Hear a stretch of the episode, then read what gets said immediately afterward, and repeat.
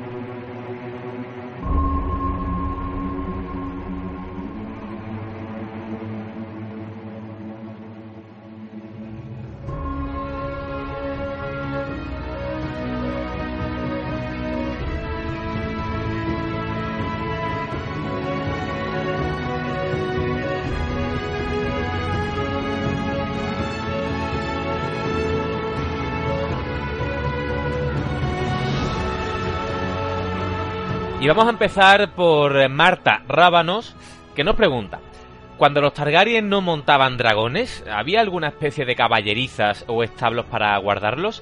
Porque sí, que es, eh, que es cierto que en las mazmorras hay huesos, que los ve Aria, pero ¿estaban por allí siempre?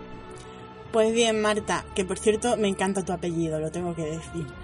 Como ya sabemos, eh, fueron los valirios los que perfeccionaron el arte de criar dragones, que los usaron para construir su imperio y demás, y después de la maldición sobrevivieron cinco dragones Targaryen. Y a partir de ahí, pues, eh, fue cuando fueron conquistando los Targaryen, Poniente y demás. En fin, esa historia pues ya, ya la conocemos en mayor o menor medida. Eh, sí que se construyó efectivamente un sitio para guardarlos. Claro, yo al principio no caí de primeras cuando vi tu, tu pregunta y pensé, digo, madre mía, digo, esos bichos tan grandes no los puedes dejar tampoco a su libre albedrío, porque por mucho que estén muy entrecomillado amaestrados y que se cree cierto vínculo entre sus jinetes y demás. Eh, ya hemos visto con, con Daenerys que si tú dejas al dragón por ahí se va a comer lo que pille, va a comer población o lo que sea. Entonces este sitio se llamaba el Pozo Dragón y era una edificación súper grande pues cuya principal cuyo principal uso era criar y mantener a los, a los dragones. Con el tiempo se dice que el pozo albergó hasta 19, eh, de que, cuya existencia sabemos pues porque sus cráneos están en la fortaleza roja. Con el tiempo, pues poco a poco, estos dragones Targaryen fueron muriendo, aunque muchos de ellos ya sabemos que murieron en la guerra civil. Pero luego ya los dragones que ya nacían en cautividad, que ya nacían dentro del pozo dragón, no eran ni igual de grandes, ni igual de fuertes, ni tenían, digamos, esa, ese, ese poderío, por así decirlo. El último dragón, además, que el último dragón que nació en el Pozo Dragón, fue una hembra débil y enferma y deforme, que murió poco después de su nacimiento, durante el, reinado de Aegon III. Es ahí cuando ya pues quedan los cinco huevos que nunca se supone que, que nunca llegaron a eclosionar. Pero ¿qué más sabemos de Pozo Dragón? Pues eso, que era, que era un edificio muy grande para albergar esos bichos imaginados. Cavernoso que se asienta sobre las colinas de Raeni. En desembarco, obviamente, los Targaryen pues, querían tener cerca a, sus dragones. Eh, tenía una cúpula gigantesca, puertas de bronce también eh, gigantes, pero que, bueno, desgraciadamente en su día se sellaron las puertas, la cúpula se derrumbó, en fin, está ennegrecida por el fuego. Se dice que hasta 30 caballeros podían cabalgar de un lado al otro y entrar holgadamente por la puerta. O sea que imaginaos qué tamaño, qué tamaño tiene eso. Fue mandado a construir por Maegor I eh, y tras la muerte del rey Viserys, el nuevo rey Aegon II fue coronado precisamente ahí, en, Pozo Dragón. Durante la danza, pues la falta de alimentos producida por el apoyo del rejo a Egon y el estar las tierras de los ríos pues quemadas propició que, se produjera una revuelta. ¿Qué pasó en esa revuelta? Que los ciudadanos, muy enfadados, escucharon las palabras de un, de un predicador que decía que bueno, que los dragones eran demoníacos, que esa magia no era normal y los ciudadanos se, se hizo ahí una turba y se dirigieron hacia Pozo Dragón para matar a los dragones. Los cuatro que allí se encontraban, pues atacaron como pudieron, lanzaron llamaradas y de todo. E incluso uno de ellos sueña fuego al intentar escapar es cuando eh, derribó la cúpula. Y derribó la cúpula y obviamente pues las personas que estaban allí y los dragones que quedaban quedaron sepultados. El bando de los negros si recordáis el tema de la guerra civil, era los negros contra los verdes, muy enfadados, pues ordenaron eh, que todo lo que quedaba de las ruinas del pozo se cerrara. O sea que lo que sabemos es que quedan ahí unas ruinas, pero que están clausuradas, quedarán, pues eran cuatro dragones, tres esqueletos de dragón y poco más. Aunque eso sí, hay que decir que luego en, creo que es en Choque, cuando descubren el fuego valirio. No recuerdo ahora mismo. Era, sí, creo que es en, en choque. unas prostitutas eh, caen, digamos, por un... caen por un agujero, o sea, porque estaban utilizando eh, Pozo Dragón para llevarse allá a los clientes. Muy, muy inteligente por vuestra parte, chicas. No había un descampado o algo así. Y caen, caen por un agujero, se caen al piso de abajo y encuentran eh, un escondite secreto lleno de botellas de fuego valirio escondidos por los Rosard durante la rebelión de Robert. Pero eso, ya os digo, efectivamente es de choque, ya me he acordado bien. Es lo último que sabemos del sitio. No sabemos si a Dani le va a dar por reconstruirlo o qué. Pero sí, Marta, sí que tenían un sitio los dragones para quedarse, porque si no, es que imagínate. Bueno, de hecho, eh, en el mundo de Hielo y Fuego tenemos una ilustración del asalto a Pozo Dragón durante la danza de los dragones, como tú has dicho. Y si más o menos tenemos la referencia de las proporciones de la gente que se ve durante el asalto y de los dos dragones que se ven, creo que se veía un tercero al fondo, si no recuerdo mal, pero se ven dos bien, eh, el sitio, como tú has dicho, tenía que ser enorme. Y claro, estamos hablando de una ilustración que es una interpretación. Luego ya lo que se pensaría Martin de cómo sería aquello en, realidad, ese, digamos, porque fíjate el tamaño que tiene que tener para, para albergar tantísimos dragones que no solían ser eh, del tamaño de un caballo, básicamente. Pues seguimos con la siguiente pregunta, en este caso de Pablo Crespo Cidras, que dice, saludos a todos. Desde que leí un capítulo de Aria en el que se encuentra con Edric Ned Dane, tengo curiosidad por saber más sobre este chico.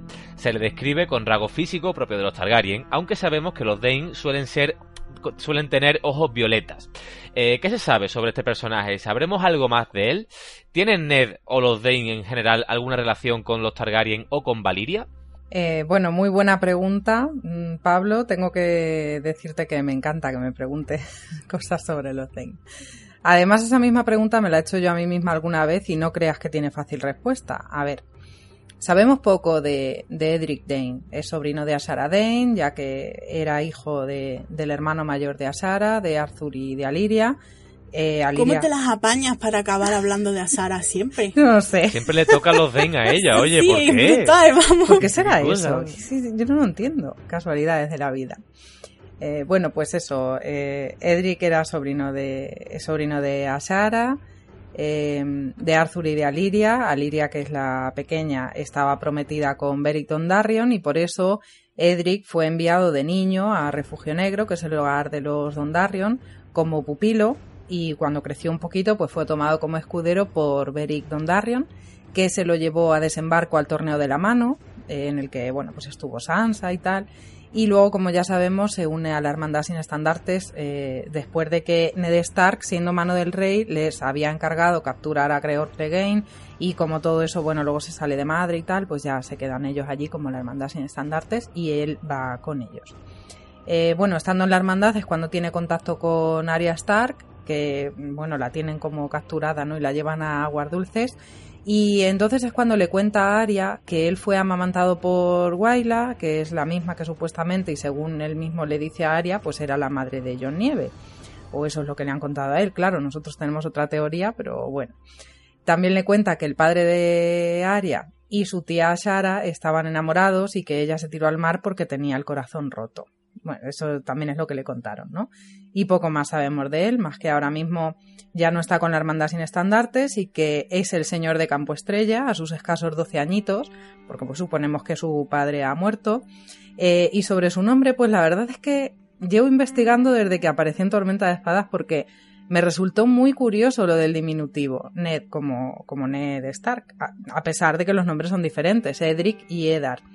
Parece ser y digo parece porque de esto no hay confirmación, he leído varias cosas, como que Edar y Edric serían, eh, digamos, como una variación del mismo nombre, en fin. También hay gente que dice que cuando a un niño, en Poniente, quiero decir, en, ficción, ¿no?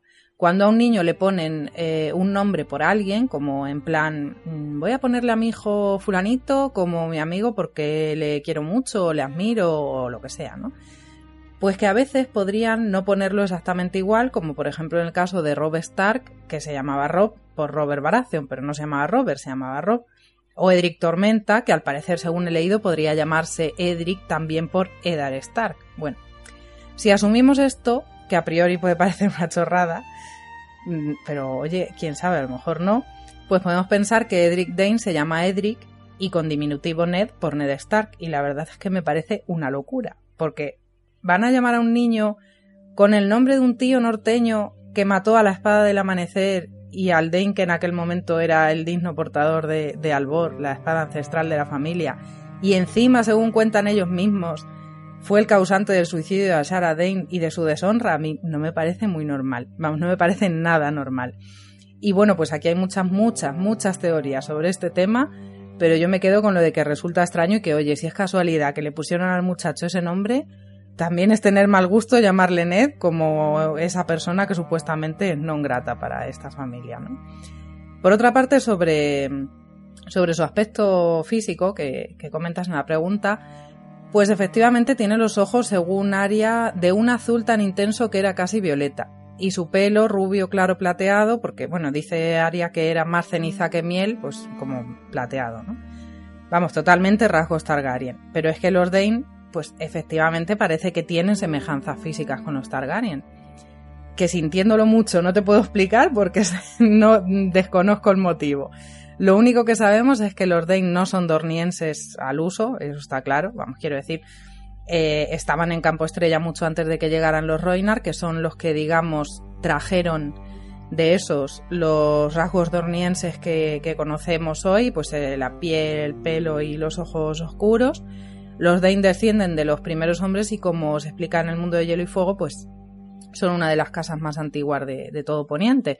En principio no parecen tener relación alguna con Valiria, la única relación que tienen con los Targaryen, que tampoco es poca, es que Lady Diana Dane fue la esposa del rey Maekar, que fue madre de muchos hijos y entre ellos, no sé si os sonará, pues es, eh, fue la madre de Aemon Targaryen y de Aegon que llegó a reinar con el nombre de Aegon V. No sé si os dicen algo esos nombres. Así que bueno, más que decir que los Dane tienen sangre Targaryen, sí que podemos decir que algunos Targaryen tienen sangre Dane pero el tema de los ojos pues no lo puedo explicar, porque precisamente uno de los rasgos Targaryen de siempre es el de los ojos violetas, no es algo que sea posterior. ¿Que es posible que hubiera una unión anterior, eh, bien fuera legítima o a través de algún bastardo, que dejase ese gen de los ojos violeta en la casa Dane? Porque sí que es cierto que no sabemos de qué color tenían los ojos mm, los Dane antiguos, eso no lo sabemos, solamente sabemos pues los miembros de, de los miembros de ahora de Edric y de Ashara. Bueno, Edric que los tiene azul oscuro, casi violetas, dice Aria, y Ashara que los tenía violetas, pero no sabemos cómo los tenía Arthur, no sabemos cómo los tiene Aliria, no sabemos si lo de los ojos violeta es algo puntual o es algo mm, que es un rasgo característico de la familia de siempre. Entonces, bueno, yo siempre lo digo, a mí me parece que es una casa demasiado importante para que se sepa tan poco de ella, ni siquiera el lema, que según he leído Martín lo tiene por ahí guardadillo. Y yo estoy segura de que mucha información también la tiene guardada y nos la va a enseñar en los próximos libros. Así que nada, si sigues teniendo curiosidad por, por la casa Dane, yo espero que en los dos próximos libros vamos a saber algo más de ellos. ¿O no? O no. Pues continuamos con Edu Aparicio que dice, ¿ha sido ser Duncan armado caballero o es una mentira que él cuenta? Si creéis que no lo ha sido y miente al respecto, ¿no iría eso en contra del código de la caballería y sería por tanto una paradoja? Pues efectivamente has estado muy avispado, Edu, porque Duncan nunca ha sido nombrado caballero. Eh, Ser Arlan del Árbol de la Moneda, que es bueno, que fue su, su maestro, por decirlo así, eh, muere con, de un resfriado de verano eh, antes de nombrar a Duncan Caballero. En, los libros se nos relata de manera muy clara en los condes de su muerte y nunca se menciona el hecho de que haya nombrado a Duncan Caballero, seguramente porque veía que Duncan pues, era un hombre que no tenía muchas condiciones para ser caballero, ¿no? No había hecho aún demasiados méritos en ese momento. Y bueno, e-, e-, era un visionario este hombre, ¿eh? Sí, señor. Bueno, el hombre también estaba mayor, ¿no? Murió a los 60 años, que para Poniente es una edad bastante avanzada, ¿no? Así que bueno, eh, efectivamente no le nombran caballero y sobre tu segunda pregunta, mmm, que si Duncan miente, bueno, sí, Duncan miente diciendo que es caballero cuando no lo es, pero bueno, esto sigue uno de los temas principales de la saga, ¿no? Y de, sobre todo lo vemos en Canción de Fuego, que es el tema de los caballeros y cómo los supuestos caballeros en realidad son peores personas que los no que los no caballeros, ¿no? Y tenemos dos, dos parejas como prototipos, ¿no? eh, sabemos que la montaña, eh, Gregor Clegane es nombrado caballero por el mismo Regar Targaryen, es decir, por el príncipe, es el máximo honor posible y es un tipo absolutamente despreciable. Y bueno, el perro, Sandor, que también ha hecho sin duda muchas cosas malas, pero que hace algunos actos dignos de verdadero caballero, eh, pocos, bueno, es un personaje muy controvertido, pero bueno, desde luego es más, más, más caballero que su hermano y a él nunca le han nombrado caballero, ¿no? Y él siempre ha dicho que desprecia a los caballeros, ¿no?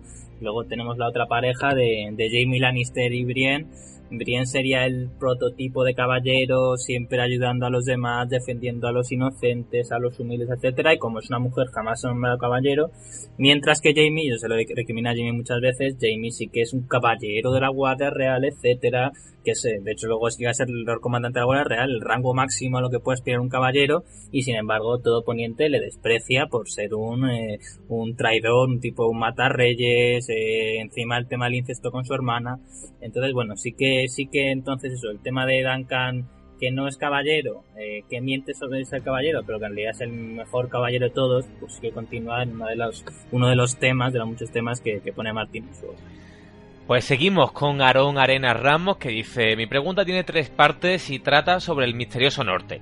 ¿Por qué siempre ha de haber un Stark en Invernalia?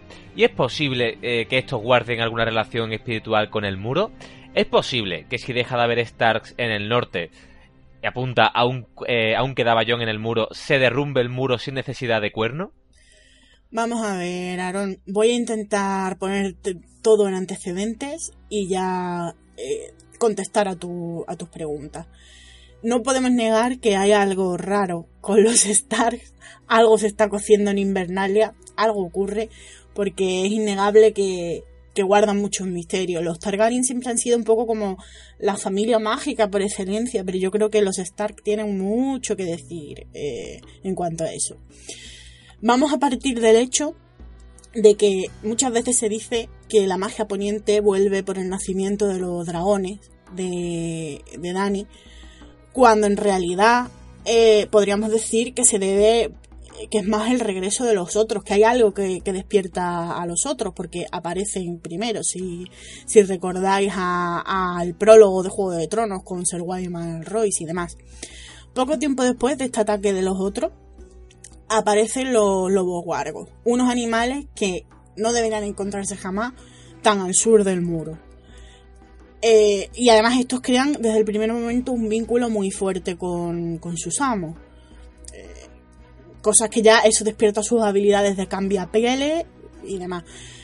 Hay que tener en cuenta también, pues eso, que la casa Stark es muy antigua, que por las venas de, los Stark corre la sangre de los primeros hombres, los cuales vivieron una época en la que la magia pues estaba a la orden del día y que tuvieron con los niños del, bosque una relación por el tema del pacto. Esto nos hace pensar que se dotó a los Stark de ciertas habilidades eh, no sé si entrecomillar, mágicas, porque me da un poco de miedo usar la palabra magia demasiado a la ligera. Teniendo en cuenta, o sea, también que quién construyó el muro, Brandon el constructor, un Stark. El muro nos han dicho muchas veces que tiene algo que no sabemos exactamente qué. La mayoría de los habitantes de Poniente pues piensan que su única utilidad es frenar a los salvajes Incluso quizá la Guardia de la Noche ya ha olvidado un poco su, su función. Pero el muro se construyó para retener a los otros y a las cosas chungas mágicas que, quisieran invadir eh, Poniente. Hay una cita, por ejemplo, que dice Melisandre, que le dice John, el muro no es un lugar para una mujer, y dice Milisandre, os equivocáis de nuevo. He soñado con vuestro muro, John Nieve. La sabiduría que lo levantó fue grande, y grandes son los hechizos encerrados bajo su hielo. Caminamos a la sombra de uno de los ejes del mundo. Eso ya, o sea, te están diciendo que el muro, una creación demasiado natural, no fue. Ahí intervino la magia. Y luego también eh, dice, cuando están como manos frías y demás, hay una parte en la que eh, dice, ¿por qué no ha subido contigo? Mera hizo un gesto en dirección a Eli y a su bebé. Ellos han subido, ¿por qué él no? ¿Por qué no ha cruzado esa puerta negra? No puede. ¿Por qué? Por el muro. Dice que el muro es mucho más que un montón de piedras y hielo. También está hecho de hechizos, hechizos antiguos, muy poderosos. No puede cruzar el muro.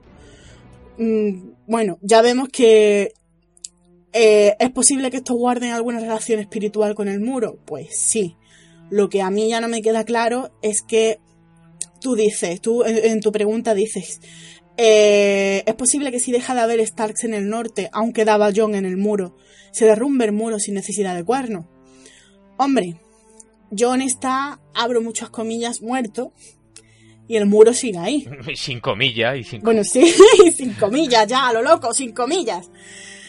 Eh, entonces, es verdad que a mí me tira más el hecho de siempre tiene que haber, la parte de siempre tiene que haber un Stark en Invernalia. Porque si nos paramos a pensar un poco, estas son las cosas que se pierden con la traducción. Winterfell es un poco, o sea, Fell es el, es el pasado de Fall, del verbo caer en inglés. ¿Estás queriendo decir la caída del invierno? Mm, siempre tiene que haber un Stark para que el invierno no se nos eche encima. Lo podemos traducir como cortar el invierno, talar el invierno, que el invierno no afecte como está afectando. O sea, muchos imponientes se burlan del lema este de se acerca el invierno, bla, bla, bla. Como que los Stark son unos amantes del invierno y a lo mejor lo que están advirtiendo, o sea, a lo mejor no, lo que están advirtiendo es que ellos son los que van a, el invierno viene, pero ellos son los que lo van a atajar.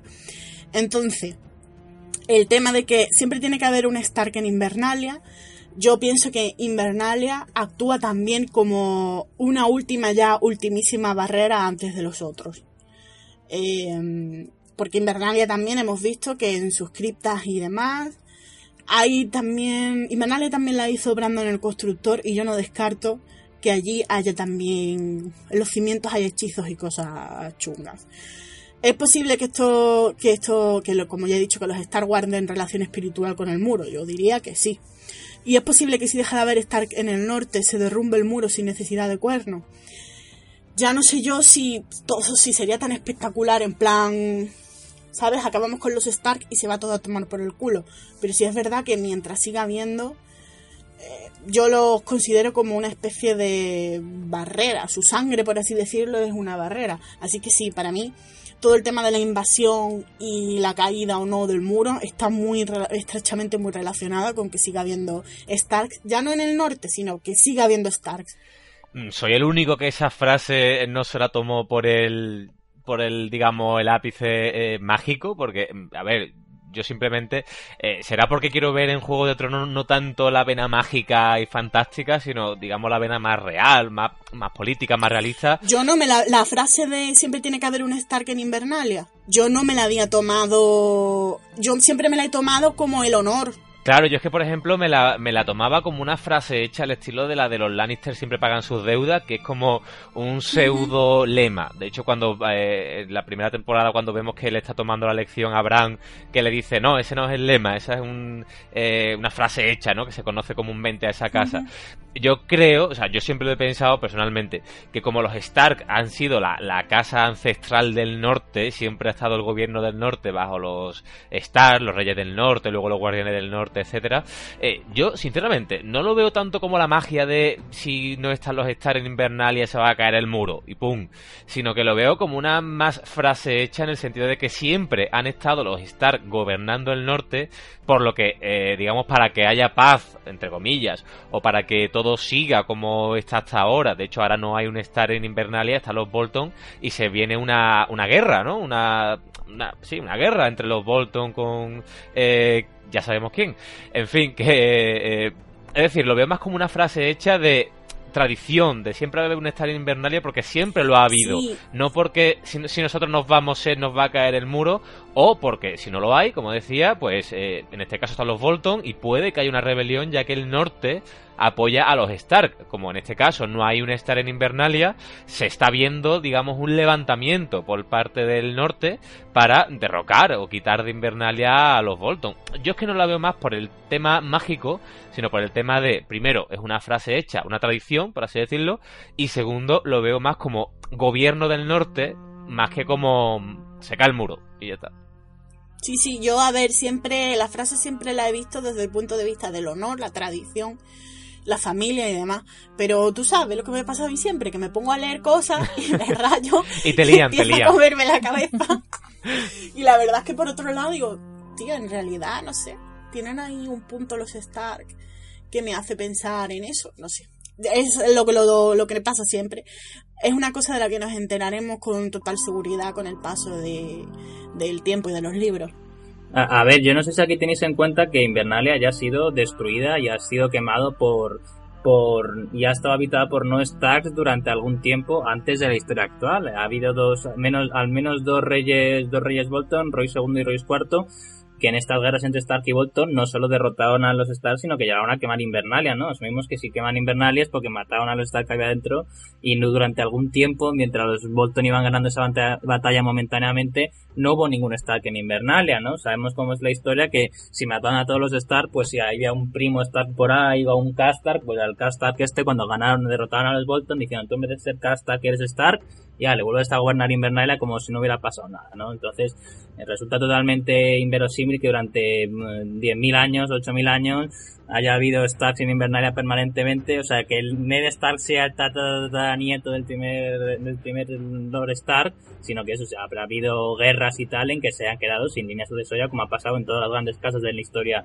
nuestra medieval del mundo, vamos. Entonces ya digo, eh, por, aunque a mí sí que me gusta ver el tema de la acepción mágica, de que, porque recordemos que el muro es un elemento totalmente mágico y que los Stark son responsables de la creación del muro con la ayuda de los, de los gigantes y de los niños del bosque, pero eh, los, están ahí presentes los, los Starks. Entonces, ya digo, aunque a mí me gusta la componente mágica, había un en historia en que no ha habido Starks en Invernalia y el muro no se ha caído. Entonces, eh, aunque pinta muy bien, parece más bien una leyenda que al final no, no, no, no es algo real. Bueno, de hecho, ahora mismo en el tiempo de canción de Hielo Fuego tampoco hay un Star en Invernalia y lo que se está viendo es, bueno, decía, un levantamiento, ¿no? Y a lo mejor pues acaba con otro Star eh, en Invernalia, de ahí que sea como la tradición, los gobernantes del norte, como tú has dicho, había un lapsus en la historia que no había un Star, pero han vuelto los Stark, por lo que mm, lo veo más por ese, por ese aspecto de de que se levante el norte para volver a darle el gobierno del norte a los Stark como familia legítima, por así decirlo, aunque ya sabemos el derecho de conquista, etcétera, etcétera, pero mm, más que por, el muro se va a caer, el muro si se cae, que espero que se caiga, porque tiene toda la pinta, no será porque no haya un Star en Invernalia, la verdad. Que no, que son tope mágicos. Pues seguimos con Héctor, eh, con arroba Overing M Víbora, que dice, al final de Festín de Cuervos tuvo lugar una de las grandes revelaciones que ha habido hasta el momento, y es la de que los maestres tuvieron mucho que ver en la extinción de los dragones que aconteció sobre todo en el periodo de la danza de los dragones. ¿Cómo creéis que los maestres consiguieron su objetivo? ¿Tendrá esto mucha repercusión en el futuro y asistiremos a una guerra interna entre los maestres que están a favor de la desaparición de los dragones y los que están en contra? Efectivamente, muy buena pregunta, Héctor, y muy interesante. Hablamos en el podcast de las conspiraciones, precisamente de la conspiración de los maestres, y estuvimos debatiendo acerca de los motivos por los que ellos pueden querer un mundo más científico, entre comillas, y sin nada que no puedan controlar, como es la magia, sin armas de destrucción masiva, como son los dragones, y sobre todo quedando ellos como única ayuda tanto para el pueblo llano como para los señores y reyes. Mm, si no has escuchado, que me imagino que sí, ese podcast, pues te remito a él.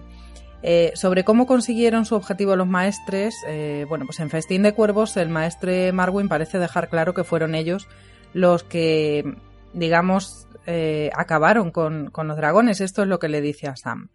Marwin le dedicó una sonrisa espantosa. Los jugos de hoja amarga le corrían entre los dientes. ¿Quién crees que mató a todos los dragones la última vez? ¿Galantes matadragones con sus espadas? En el mundo que está construyendo la ciudadela no hay lugar para la hechicería, las profecías ni las velas de cristal, y mucho menos para los dragones. Eh, no tenemos ninguna pista que nos diga cómo pudieron matar a los dragones, y ya que nos pides nuestra opinión, pues yo te doy la mía y luego le cedo la palabra a mis compañeros para que para que ellos comenten lo que piensan, ¿no?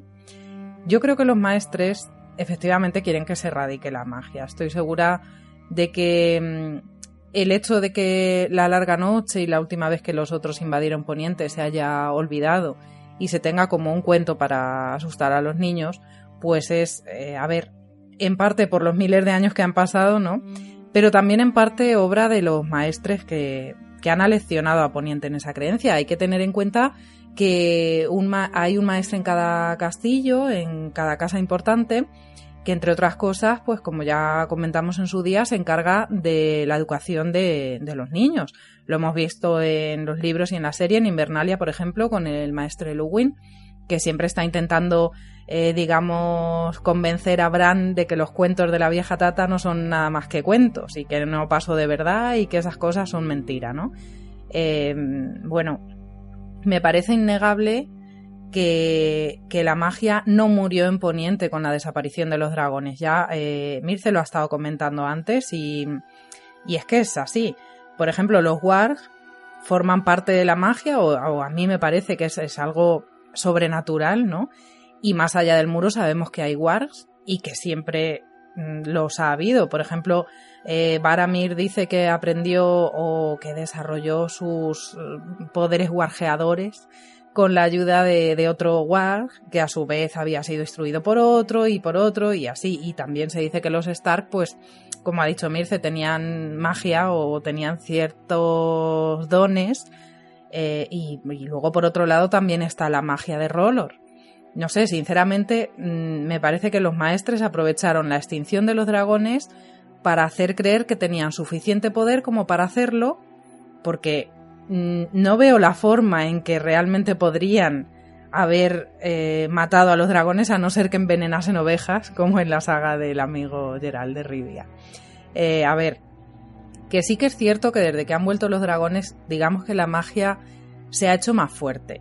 Melisandre dice que tiene visiones más potentes, eh, de Mir es capaz de resucitar gente, pero que yo no creo que sean los dragones los que traen la magia aunque sí que la puedan en cierto modo potenciar y sí que forman parte de esa de esa magia. Pero mm, bueno, sobre la pregunta de si tendrán repercusión en el futuro o que pueda haber una guerra entre dos bandos de maestres, a ver, indudablemente hay un grupo de maestres que prefiere mantener el statu quo, que los maestres sigan teniendo el poder y la importancia de siempre y que están yendo contra cualquiera que se salga un poco del redil y que quiera, digamos, investigar o averiguar o saber más cosas sobre todos estos temas sobrenaturales que hay en, en Poniente, ¿no?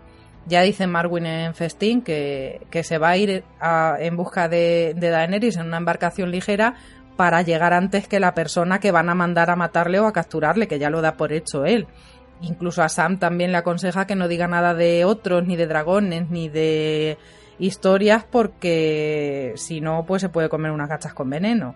O sea que está claro que si los dragones llegan un día a Poniente o los otros llegan a invadir Poniente, lo, que pase antes, o puede también que pase junto, pero bueno, cuando llegue ese momento yo imagino que la mayoría se mantendrá en que la magia es mala, la magia hay que erradicarla, hay que esto que está pasando es culpa de lo mágico y esto es malo, pero a lo mejor otros no, porque igual que Marwin, pues igual también hay otros eh, maestres curiosos que, que busquen pues otro tipo de conocimientos o de experiencias y tal, y, y que no solo estén allí por el poder y podrían ponerse del lado de, pero bueno, en cualquier caso es que si pasa eso, si...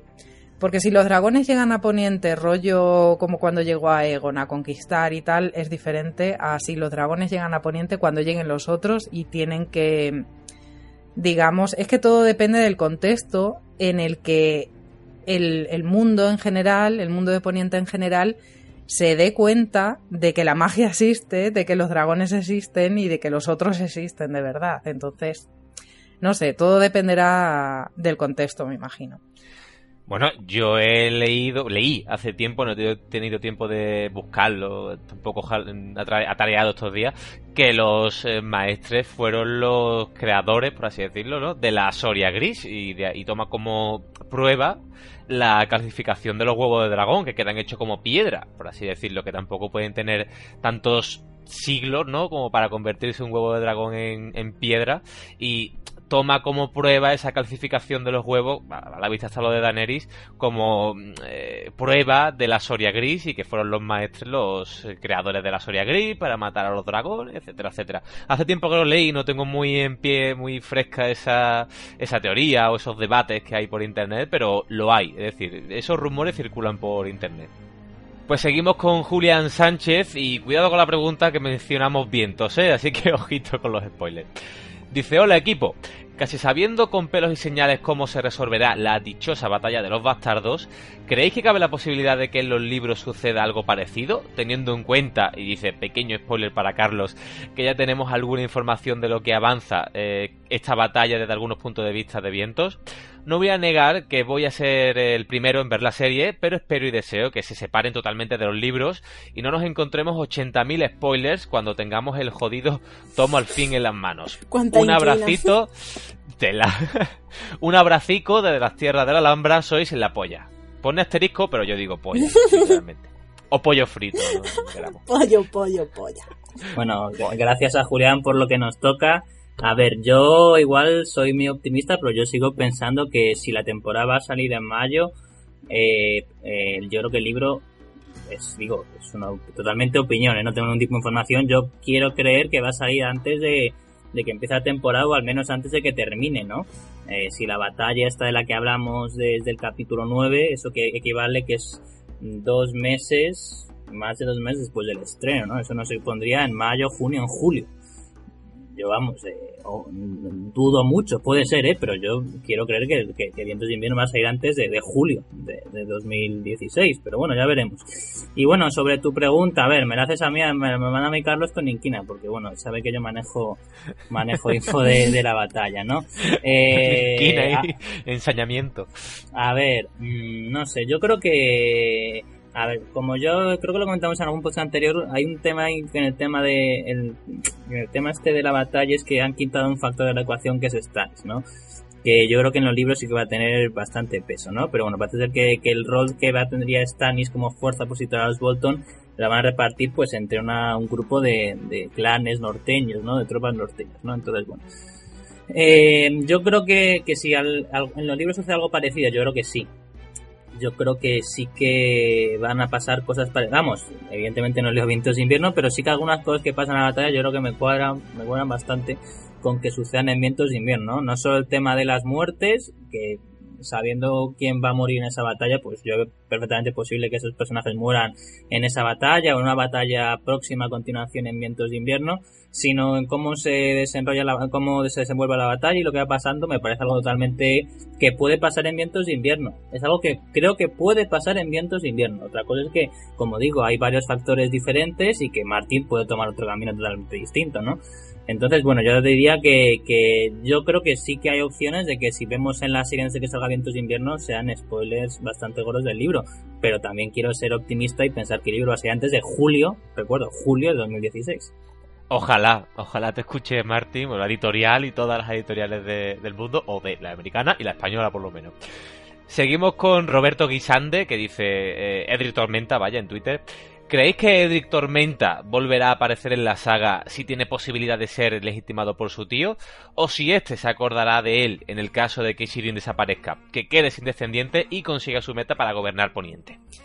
Vamos a ver, a mí esta pregunta me ha resultado un poco complicada por la dicotomía libro-serie. Es decir, la contesto sin tener en cuenta la serie o la contesto pensando que mm, vuelvo a sacar mis comillas, Stannis ha muerto. Hombre, yo creo que se refiere a los libros porque si aquí hablamos de, de Stannis, de Shirin también. La claro, que sí, pero quiero decir que si la contesto eh, un poco pensando en la serie, mi respuesta es mucho más negativa y mucho más desoladora que si la contesto sin tener en cuenta. Vamos a ver. Además dice, eh, eh, Roberto dice en la saga, no dice en la serie, así que vamos a, dividir, a separar totalmente las dos cosas. Eh, primero voy a contaros un poco quién es este chiquillo, Edric Tormenta, porque ahora mismo los no lectores estarán pensando, what the fuck es ese chico. Yo no he escuchado... Gendry, básicamente. efectivamente. Edric Tormenta es un bastardo que tuvo Robert Baratheon con de Elena Florent eh, muy mm, astutamente o vamos a decir siendo prácticos, lo tuvieron en la, lo concibieron en la noche de bodas de Stanis y Celice en la cama de los novios. Pues ¿por qué no? Si ya está la cama y la cama está para algo, para, ¿por qué no usarla? Stanis pues dio esto como una ofensa, en fin, es Stanis, una paloma que pase y le ofende a sus Eh, ojos. eh, eh. Bueno, ¡Ay, sabía que ibas a saltar! continúa. Encima, joder, qué presión doble, porque está ahí Javi con la escopeta cargada. es que, uf, en fin. Eh, bueno, como lo tomó como una ofensa y demás, envió al niño Bastión de Tormenta con Renly, con su otro tío. Entonces, eh, de Elena, al ser una mujer noble, ese niño está reconocido por su padre. No, eh, no tiene el apellido Baratheon, pero no es igual que, por ejemplo, Mia Piedra o el mismo Gendry, eh, Robert ni lo reconoce ni nada. Fue criado en Bastión de Tormenta bajo el cuidado de Sir Corney Penrose, el castellano de los Renly, el que pues, le tenía mucho cariño. Y digamos que no es que hubiera super relación padre-hijo, pero bueno, Robert le mandaba regalos por su cumpleaños y, y demás. Entonces, cuando Stannis sitió Bastión de Tormentas, Corney Penrose resistió este asedio por miedo a lo que le pudiera hacer a, Edric. Finalmente, cuando Stannis tomó el castillo y envió a Edric a Rocadragón, pues ya al final incluso se hizo mucho, muy, mucho, se hizo muy amigo de, de Shirin. Y aquí es cuando empieza un poco el tema mm, de Melisandre queriendo hacer eh, a Edric a la parrilla para ofrecérselo como un sacrificio a, a los dioses. Eh, o sea, a los dioses, sí, a Rolor. Entonces pensamos, eh, sí, vale, la serie, la tercera temporada es Gendry el que asume el papel de... El papel de... de Edric, eh, porque bueno, Melisandre le hace lo que le hace, parece que se lo va a chiscar, no se lo chisca, cosas que vimos, lo va a quemar y al final lo salvan, que por ahí seguirá remando el pobre. Pero por otro lado también hemos visto como sí que queman a Sirin al final. Cosa que no, que como sabemos no ocurre en los libros. Vale, yo lo veo así. Ahora mismo lo último que sabemos de Edric en los libros, sin tener en cuenta lo que ha pasado en la serie, es que se le salvó, Davos lo hizo embarcar en secreto al borde de una galera lisena con destino a las ciudades libres. Lo último que sabemos de Edric en eh, Danza de Dragones es que se, encuentra escondido en Lys junto con su guardián y sus protectores. Vale, ahora pueden pasar varias cosas. Hay un escenario en el que Stannis gana, llega al trono de hierro, pero ocurre lo de la serie y Celice y Sirin se quedan por el camino. Pues puede ocurrir una cosa, que Stannis se vuelve a casar y vuelve a concebir y demás. Pero ¿y si no ocurre eso? Le vendría muy bien tener a ese niño en la recámara, digamos, porque además es un niño que ya conoce y es mucho más de origen noble, es mucho más fácil que ponerte ahora a buscar en desembarco quién puede ser, eh, quién puede ser el bastardo de Robert. Puede pasar que no, que no llegue a o sea, para que ese niño sea, para que ese niño sea autentificado como Baratheon, le puedan dar el apellido, Stannis tiene que ser rey, porque solo un rey puede darle, puede darle, tiene ese derecho. Entonces, si partimos del hecho de que Stannis no puede no llegar, pues es un poco difícil que se le, que se le legitime. Más cosas que puedan pasar, pues que, como ya he dicho, aunque no, aunque Stannis no llegue a- al poder, no llegue al trono, si vea que su casa se está extinguiendo y necesite tirar de esa sangre nueva. A mí, por un lado, o sea, hay algo que me dice, bueno, si estás desesperado y tu casa se está extinguiendo, legitímalo, legitímalo y que siga por ahí la rama de la familia.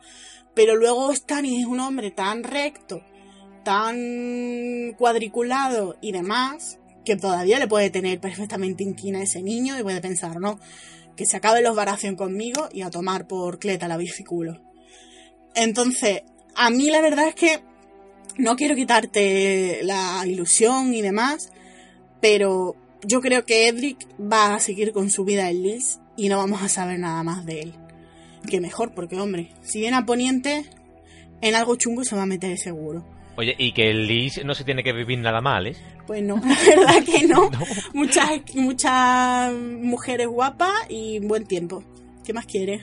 Eh, yo la verdad es que no, no estoy de acuerdo un poco con el diagnóstico que hace Smirce porque yo creo que a mucha gente le puede interesar que haya un que haya un Baratheon legítimo, ¿no? Que, que alguien legitime a Edric Tormenta como Edric Baratheon, ¿no? No tiene, la clave es que no tiene por qué ser Stannis, ¿no? Yo creo que perfectamente eh, si hay un rey de poniente al terminar la saga y los Baratheon se han extinto, que, o sea, la rama principal, que es algo que consideramos bastante probable, viendo, hombre, la serie no son los libros, pero algún tipo de spoiler por omisión nos hacen, ¿no? Y, y que nos hayan quedado sin spoiler en la serie, pues dicen que en los libros al menos está y no va a ser rey, ¿no? Que es algo que estamos todos seguros, pero se confirma. El caso es que como viendo bastante realista la opción de que no queden Baratheon vivos al terminar la saga, yo creo que tiene que haber una figura, una nueva casa dominante en las, en las tierras de la tormenta, ¿no?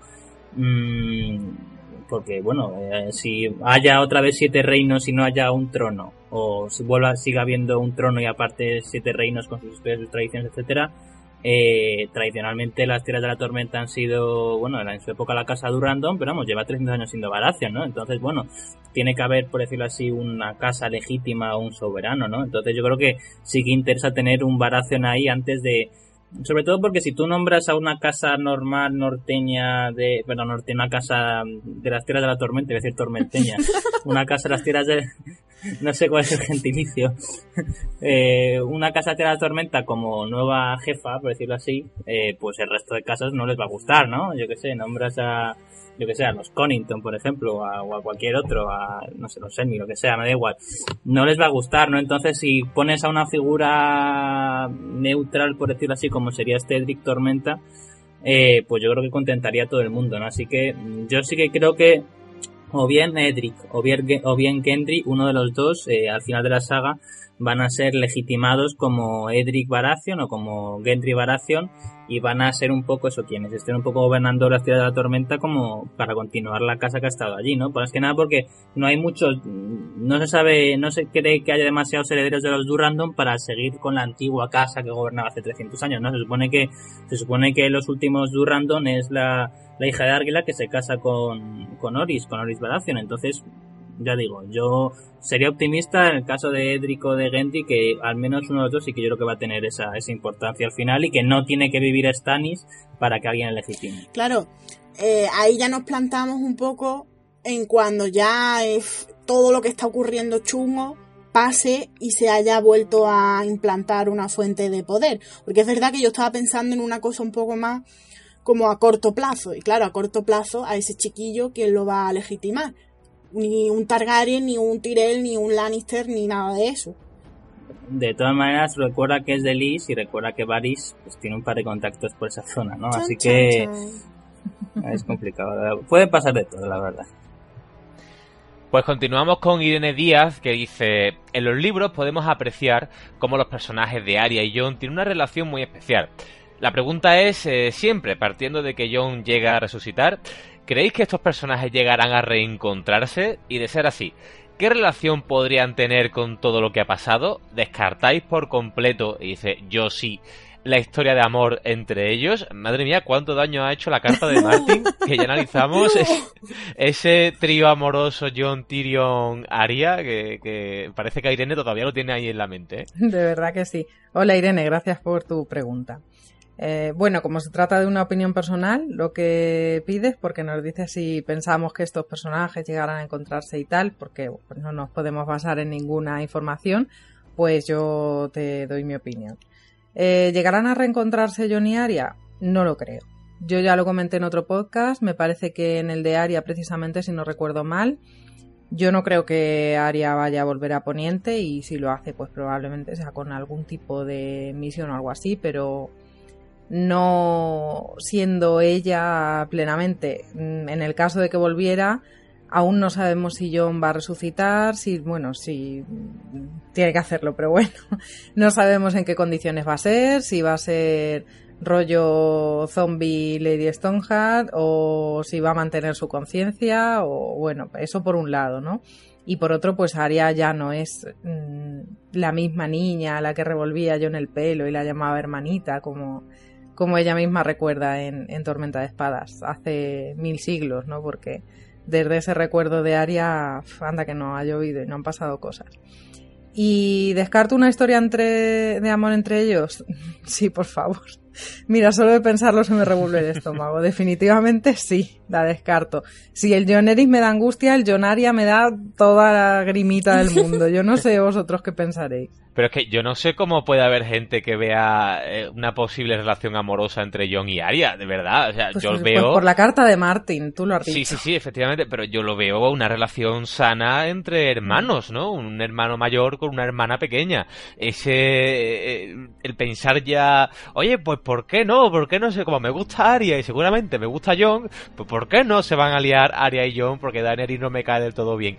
Es decir, no, yo veo ahí una relación sana entre hermanos o medio hermanos o a lo mejor primos, quién sabe todavía, pero no lo veo para nada con ínfulas de relación amorosa por mucha carta que escribiera Martin. Y aunque esa fuera su idea principal, si nos vamos todavía más a la idea principal de Martin, que de hecho el, el comentario de Irene era mucho más largo, lo hemos reducido un poco, eh, pero... es decir, que si, si nos vamos todavía más atrás, eh, deberían ser tortugas, puesto que el cuento que Sí. quería escribir Martin era una historia de tortugas y de tradición. Es decir, si no, digamos que era el primer borrador, que sí, que ha eh, mantiene muchas cosas, como ya analizamos en su día. De hecho, hay un podcast dedicado a esa carta, mantiene algunas cosas, no todas, pero de hecho, ni Tyrion era enano, había un trío amoroso entre Arya, Jon y, y Tyrion también, Uf. de hecho. Eh, eh, Joffrey también seguía vivo, iba, iba a, a durar tres libros, la saga, no siete, es decir, cambia muchas cosas, pero aunque mantenga alguna, pero por favor, no, una relación amorosa de Jon y Arya, no. Os recuerdo que hay del John Sansa ¿Eh? por el tema de por la única frasecita que dice Sansa una vez en plan Jope, echo de menos a John Nieve. Jope. Mm. Bu- Bueno, bueno, dos, dos cosas. Bueno, sobre lo de Sansa, lo de lo de la de Sansa y yo, que me, me parece una locura, pero hay otro, hay otro momento más que ese, hay un momento en que Sansa desea, dice que un verdadero, dice que un verdadero caballero eh, acabaría o mataría con Janos, a- acabaría o mataría a Janos Slint. Y recordemos que en Danza de Dragones es John Nieve el que Oh, mata a Janos Slint. ¿no? está- eso está claro ya, esa- está claro, compro ya la... Sí, la- sí, el- sí. OMG, John- John- John John Sansa Sansa.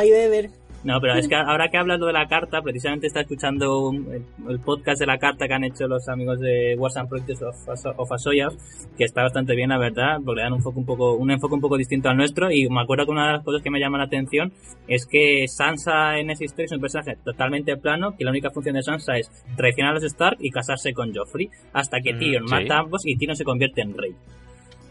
O sea, Sí, sí, sí. esa es la historia original de Martin, que por suerte no ha pasado nada. Entonces ya digo que la dejemos un poco a un lado, porque si bien hay cosas que tienen que ver, pues hay otras que como vemos son una locura absoluta. Vamos, Tyrion Rey es algo que, que desde luego, a la más recordemos que Tyrion sería el rey, lo que sería en el- en- tras el primer libro de esa trilogía. Que Ty- Tyrion mataría a Jamie, que bueno, y tras eso sería rey. O sea, que imagínate que en Juego de Tronos o lo que sería, yo que sé, choque un la historia en Tormenta Espadas, Tyrion mata a Jamie sería rey, ¿no? Pues evidentemente es algo que jamás sucederá, por suerte, en nuestra historia. Pues continuamos con Molongi que dice ¿Quién acabará con Meñique? Antes de que conteste Javi, yo un apunte, simplemente estamos en Canción de Hielo y Fuego, ni los buenos tienen por qué comer perdices, ni los malos tienen por qué morir, y hemos visto ya ejemplos de todo ello. Ahora, Javi. Bueno, primero, Molongi, me, me mola el nombre o el mod, el nick, supongo, está bastante chulo. A ver, yo sí creo que, que Meñique tiene que morir en la historia, ¿no? Yo creo que eh, la historia no sería, por decirlo así, justa si un personaje como Meñique se fuera de rositas, ¿no? Además hay dos, hay dos líneas temáticas muy claras que nos indican cómo va a morir Meñique. Hay dos teorías muy claras y cada uno tendría un sentido narrativo distinto y me gustan las dos, así que voy, voy a exponerlas muy rápidamente. La primera es que, que quien va a acabar con, con Meñique va a ser Sansa, ¿no? Recordemos que Sansa era vida de Meñique, Meñique está obsesionada con, con su madre, Meñique es quien finalmente provoca toda la caída de la casa Stark, que muera primero Ned y más adelante eh, Kat y Rob pues son una responsabilidad muy importante de, de ¿no? Por todo lo que está orquestando, ¿no? Entonces, con Sansa tiene su debilidad, con Sansa no reacciona bien, hemos visto que Sansa La Sansa de los libros, recordemos, la Sansa de la serie era un personaje sin, sin identidad. Tras ser Sansa ahora es un poco pánfila, pero la Sansa de los libros está aprendiendo de manera magistral el Juego de Tronos de precisamente Meñique y cumpliendo el tópico de que el alumno supera al maestro y viendo que lo bella que Sansa, cómo se atrae hacia él, cómo le recuerda a Kat, pues bueno, que Sansa finalmente dé un paso adelante y logre traicionar a Meñique para matar ya a Meñique o que algún caballo de Meñique la mate o etcétera. Vamos, que Sansa acabe con Meñique pues es algo que tendría bastante sentido y cerraría bastante bien esa parte de la historia, ¿no? Y la otra teoría o la otra línea argumental, por decirlo así, línea temática para justificar la muerte de Meñique, que también me gusta mucho, es que Meñique junto con Varys, pero seguramente más que Varys, el paradigma del Juego de Tronos y el, toda la trama política y la intriga. Entonces sería bastante justo con lo que plantea Martin, que recordemos que el pueblo de Juego de Tronos no son intrigas en la corte, sino los otros matando gente, que a Meñique le matara a un elemento del mundo mágico, que él tanto ha despreciado y ignorado para centrarse en el Juego de Tronos. Hay quien dice que los dragones de Dani, o quizás más posiblemente los otros, ¿no? Entonces él eh, fuera al norte a Invernalia, lo que fuera, tras problemas que había en el muro, no diera crédito de lo que pase y diría, bueno, esto de los otros son habladurías y tonterías de viejas, son la gente inteligente como yo no cree en esas tonterías y iría un poco más al norte y aparecía un ejército de otros y le, y le matase, ¿no? Lo que significaría que finalmente Canción del y Fuego, la lucha por, por la vida y la muerte, la batalla por el amanecer, eh, destruiría con el Juego de Tronos, que al final son un entretenimiento entre señores que nos distraen de lo principal, que es que la humanidad poniente debe estar unido para acabar con un enemigo inhumano. Entonces que el símbolo del Juego de Tronos pereciera a manos de un elemento mágico, en concreto más los otros, pues también nos haría darnos cuenta de la importancia que lo importante al final es aliarse todos para luchar contra los otros, no intrigas para ciegas y Juego de Tronos. Así que digo, son las dos principales líneas que contemplo yo para acabar con Meñique, o Sansa o los otros. Yo ojalá no muera Meñique, ¿qué quieres que te diga? Sería un claro ejemplo de, de, lo que es Juego de Trono, el, el, Juego de Trono, mejor dicho, o Canción de Hielo y Fuego, que no tienen por qué los malos, entre comillas, malos, ¿no? Porque Meñique tampoco es un villano de muajaja, me atuso el bigote y me y, y acaricia un gatito, ¿no? A ver, no es un villano típico de historia, por así decirlo, sino que tiene sus intereses, para él son buenos y ya está. Sino que, ¿por qué tiene que morir, no? Pues ya está, ¿no? Es que no es una saga al uso. Yo creo que me estoy acostumbrando ya a que a un bueno, como puede ser Ned, que era un buenazo de hombre, le cortan la cabeza por una injusticia y un malo como malo, ya lo he explicado, como Meñique, no tiene por qué recibir justicia o morir, no sé. Que aunque la historia rompa tópicos, tiene que haber un sentido narrativo. o sea, los arcos tienen que tener un sentido.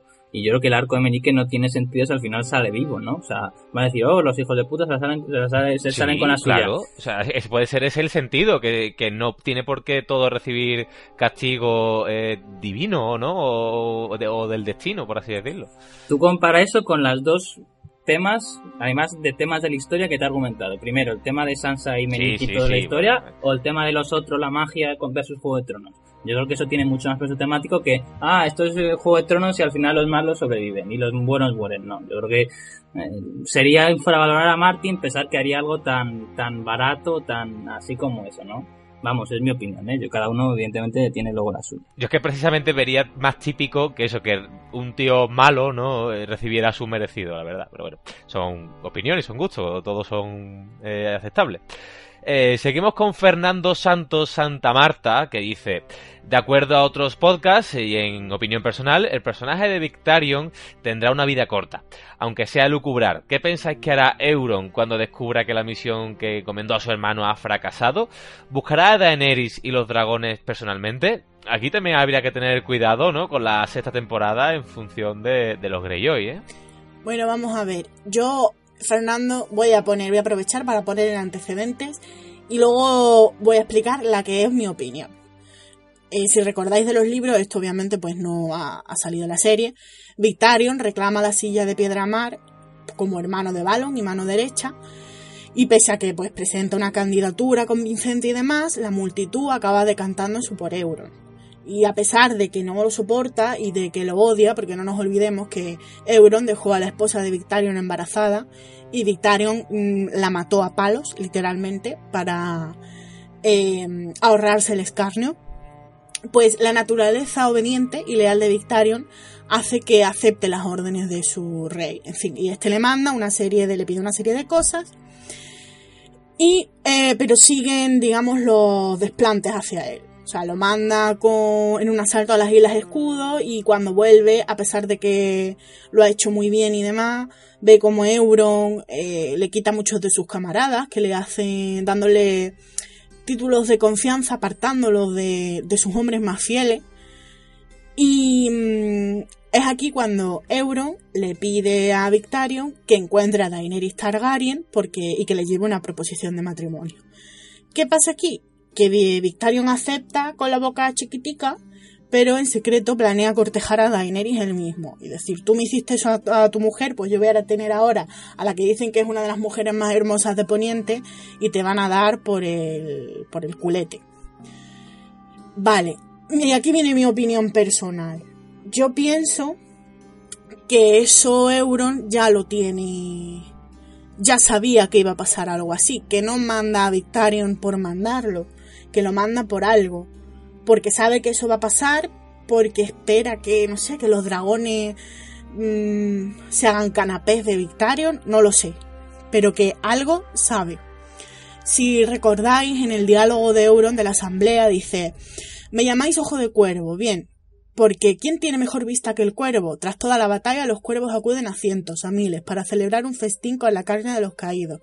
Un cuervo es capaz de divisar a la muerte a distancia, y os digo que todo poniente se está muriendo. Los que me sigan celebrarán un festín que durará hasta el fin de sus días. Vale, eh, luego además, aparte de, este, de esto que acabo de leer, eh, sabemos que Euron consume color del ocaso, que es la poción esta que toman los eternos para flipar en colores. Y le dice a, a Victarion, quiere abrirte los ojos para ver si puede si puede compartirla con él. Euron es un personaje muy controvertido, muy hay muchos puntos oscuros o poco claros en cuanto a él. Es un puto loco. Sí. ¿Qué coño? Pasó, o sea, fue una persona que pasó por Valiria sin morir y sin aparentemente perder la cabeza. Eh, regresó justo después, clavado de la muerte de, de su hermano. Eh, la, lo de la, el tema de la incursión a través del mar del, del ocaso su invasión del dominio sin encontrar eh, resistencia. Hay algunas personas en este mundo del Internet que dicen que, ya, ya, sea para el consumo de color del ocaso o porque ya lo lleve de serie, Euron tiene una especie de visión del futuro. ¿Vale? Como que sabe un poco o le dan corazonadas. Unas personas dicen que son corazonadas y otras personas dicen claramente Euron ve el futuro. Yo no sé cuál de las dos, pero sí sé que pasa algo raro y por eso repito que yo pienso que Euron manda a Victarion a posta. Para que muere y quitárselo de en medio o para que intente cortejar a Daenerys y luego llegue él en plan, este es un mierda, quítate y ya le haya allanado el terreno en ese sentido. No sé. Pero creo que no, este hombre no da puntada sin hilo. Pues continuamos con Jessica Fructuoso que dice, ¿qué se sabe de la mujer que nombra a Aster Tully en su lecho de muerte? Estoy terminando Festín Danza y creo que no se volvió a hacer alusión al hecho de que la nombre tantas veces y hasta la confunda. ¿A qué ir con ella? Hola Jessica, gracias por tu pregunta. Eh, Lord Hoster Tully, el padre de Lisa, Liza, no, nunca sé cómo decirlo, pero la verdad es que me sale más Lisa, aunque sea con Y. Bueno. Es Simpson, eh, básicamente. Esto.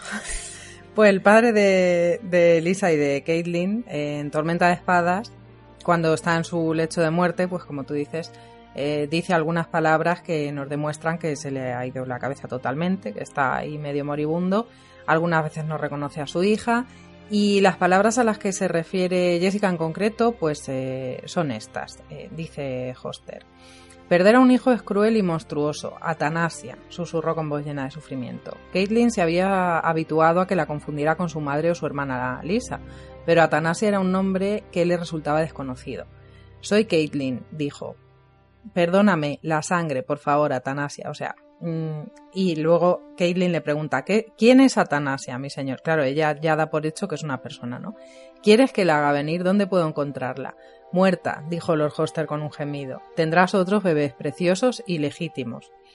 Aquí hay un par de teorías y yo las voy a explicar, pero como vais a ver, mm, os vais a quedar con la que creo que es la más factible, la más creíble y la conclusión más sencilla, porque más que una teoría es que es un dato concreto y una cosa que se puede mm, probar. Una cosa, Pero una cosa. Una, cosa. es una cosa que es una cosa muy importante. bueno, por un lado eh, tenemos a Tanasia, que es la dueña del burdel El Melocotón, donde se dejan caer Aria y Gendry, que es una mujer regordeta, pelirroja, mmm, parecida a Lisa.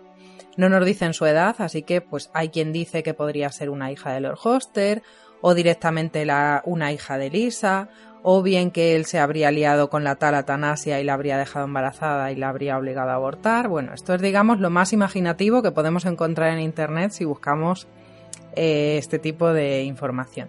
Y luego tenemos lo que a mí personalmente pues me parece lo más acertado y de hecho es digamos lo más extendido, lo que todos pensamos y que ya veréis como lo vais a ver muy claro.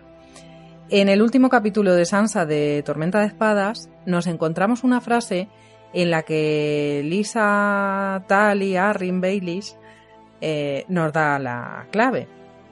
Eh, vamos a ponernos en situación. Tiene a Sansa cogida de los pelos, al lado de la puerta de la luna, está ahí todo loca, gritando, y le dice a Peter, te entregué mi doncellez, también te habría dado un hijo, pero lo mataron con té de luna, con atanasia, menta, ajenjo, una cucharada de miel y un poco de poleo. No fui yo, yo no lo sabía, me limité a beber lo que me daba mi padre. Bueno, yo creo que lo tenemos ahí. Atanasia, tendrás otros bebés legítimos.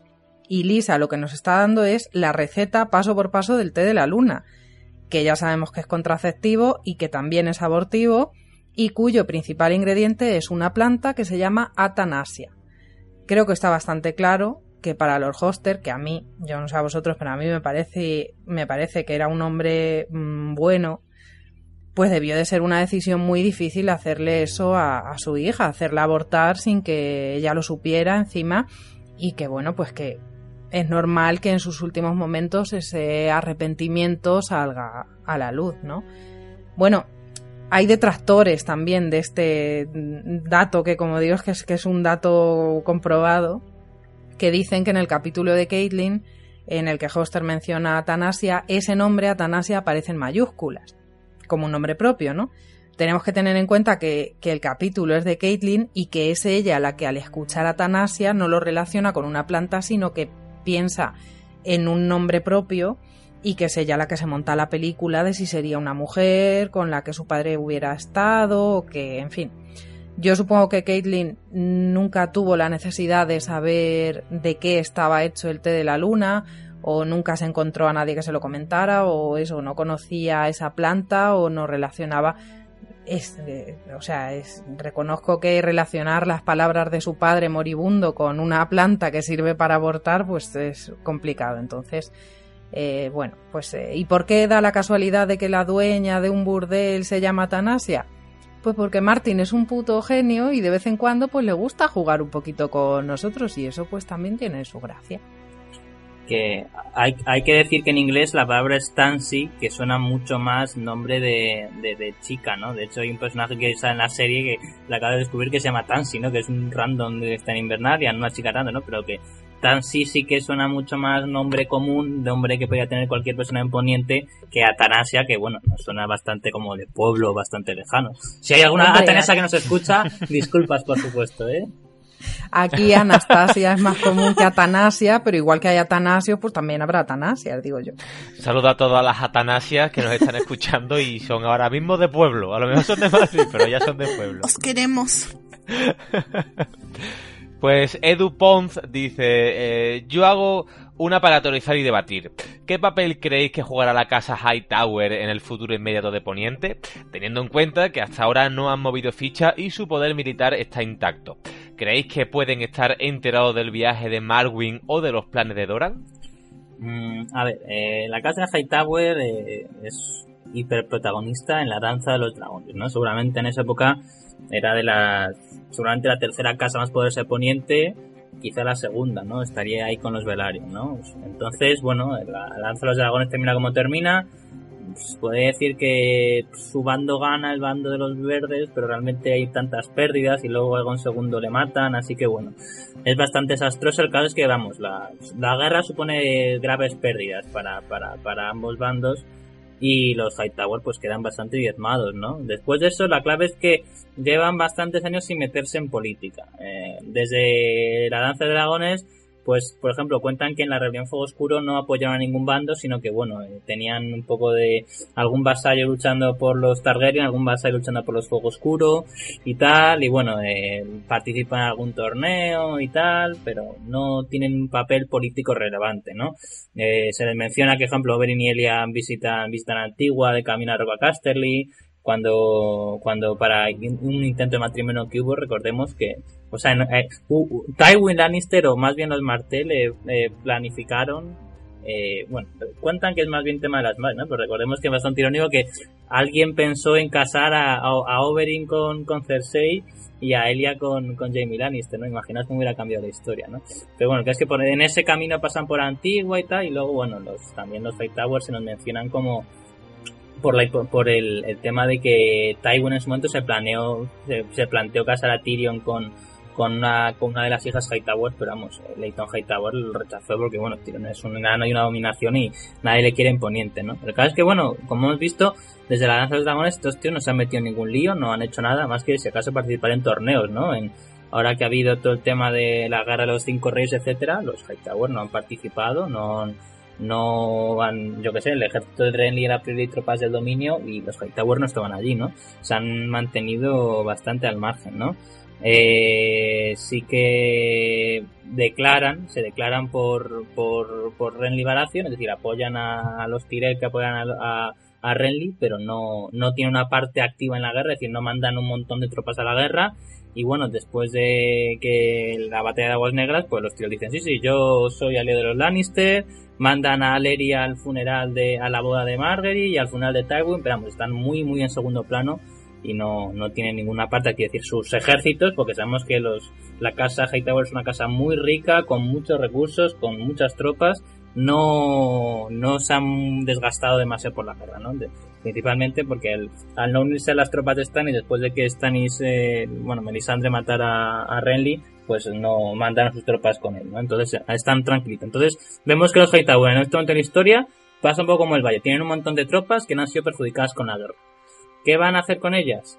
Pues a partir de aquí es solo utilizar, ¿no? Mm, esto es información, ahora ya viene mi opinión. Mm, yo creo que no van a tener un papel importante en la historia, salvo quizás en la batalla contra los otros eh, estos ejércitos que no han luchado contra nadie y no se han desgastado, pues una eventual batalla contra los otros, pues eh, serían importantes, ¿no? Si alguien, eh, Marwin o algún maestre logra hacer mandar el mensaje a la ciudadela antigua de que, de que efectivamente los otros no son un mito de viejas, rollo la vieja tata, sino que realmente existe y hace falta que todo poniente es una pausa por todos ellos, pues esas 5.000 tropas, por ejemplo, de los Hightower, es imposible saber cuántas tropas tendrían, o 5.000, 10.000, pues sin duda, 10.000 es mucho, pero 5.000 quizás sí, sí que podrían perfectamente irse a luchar contra los otros, ¿no? Sería bastante en plan rollo un ejército que aparece un poco de la nada, ¿no? Y ayuda a luchar, ¿no? Así que digo, eso es eh, opinión porque realmente no, no sabemos, ¿no?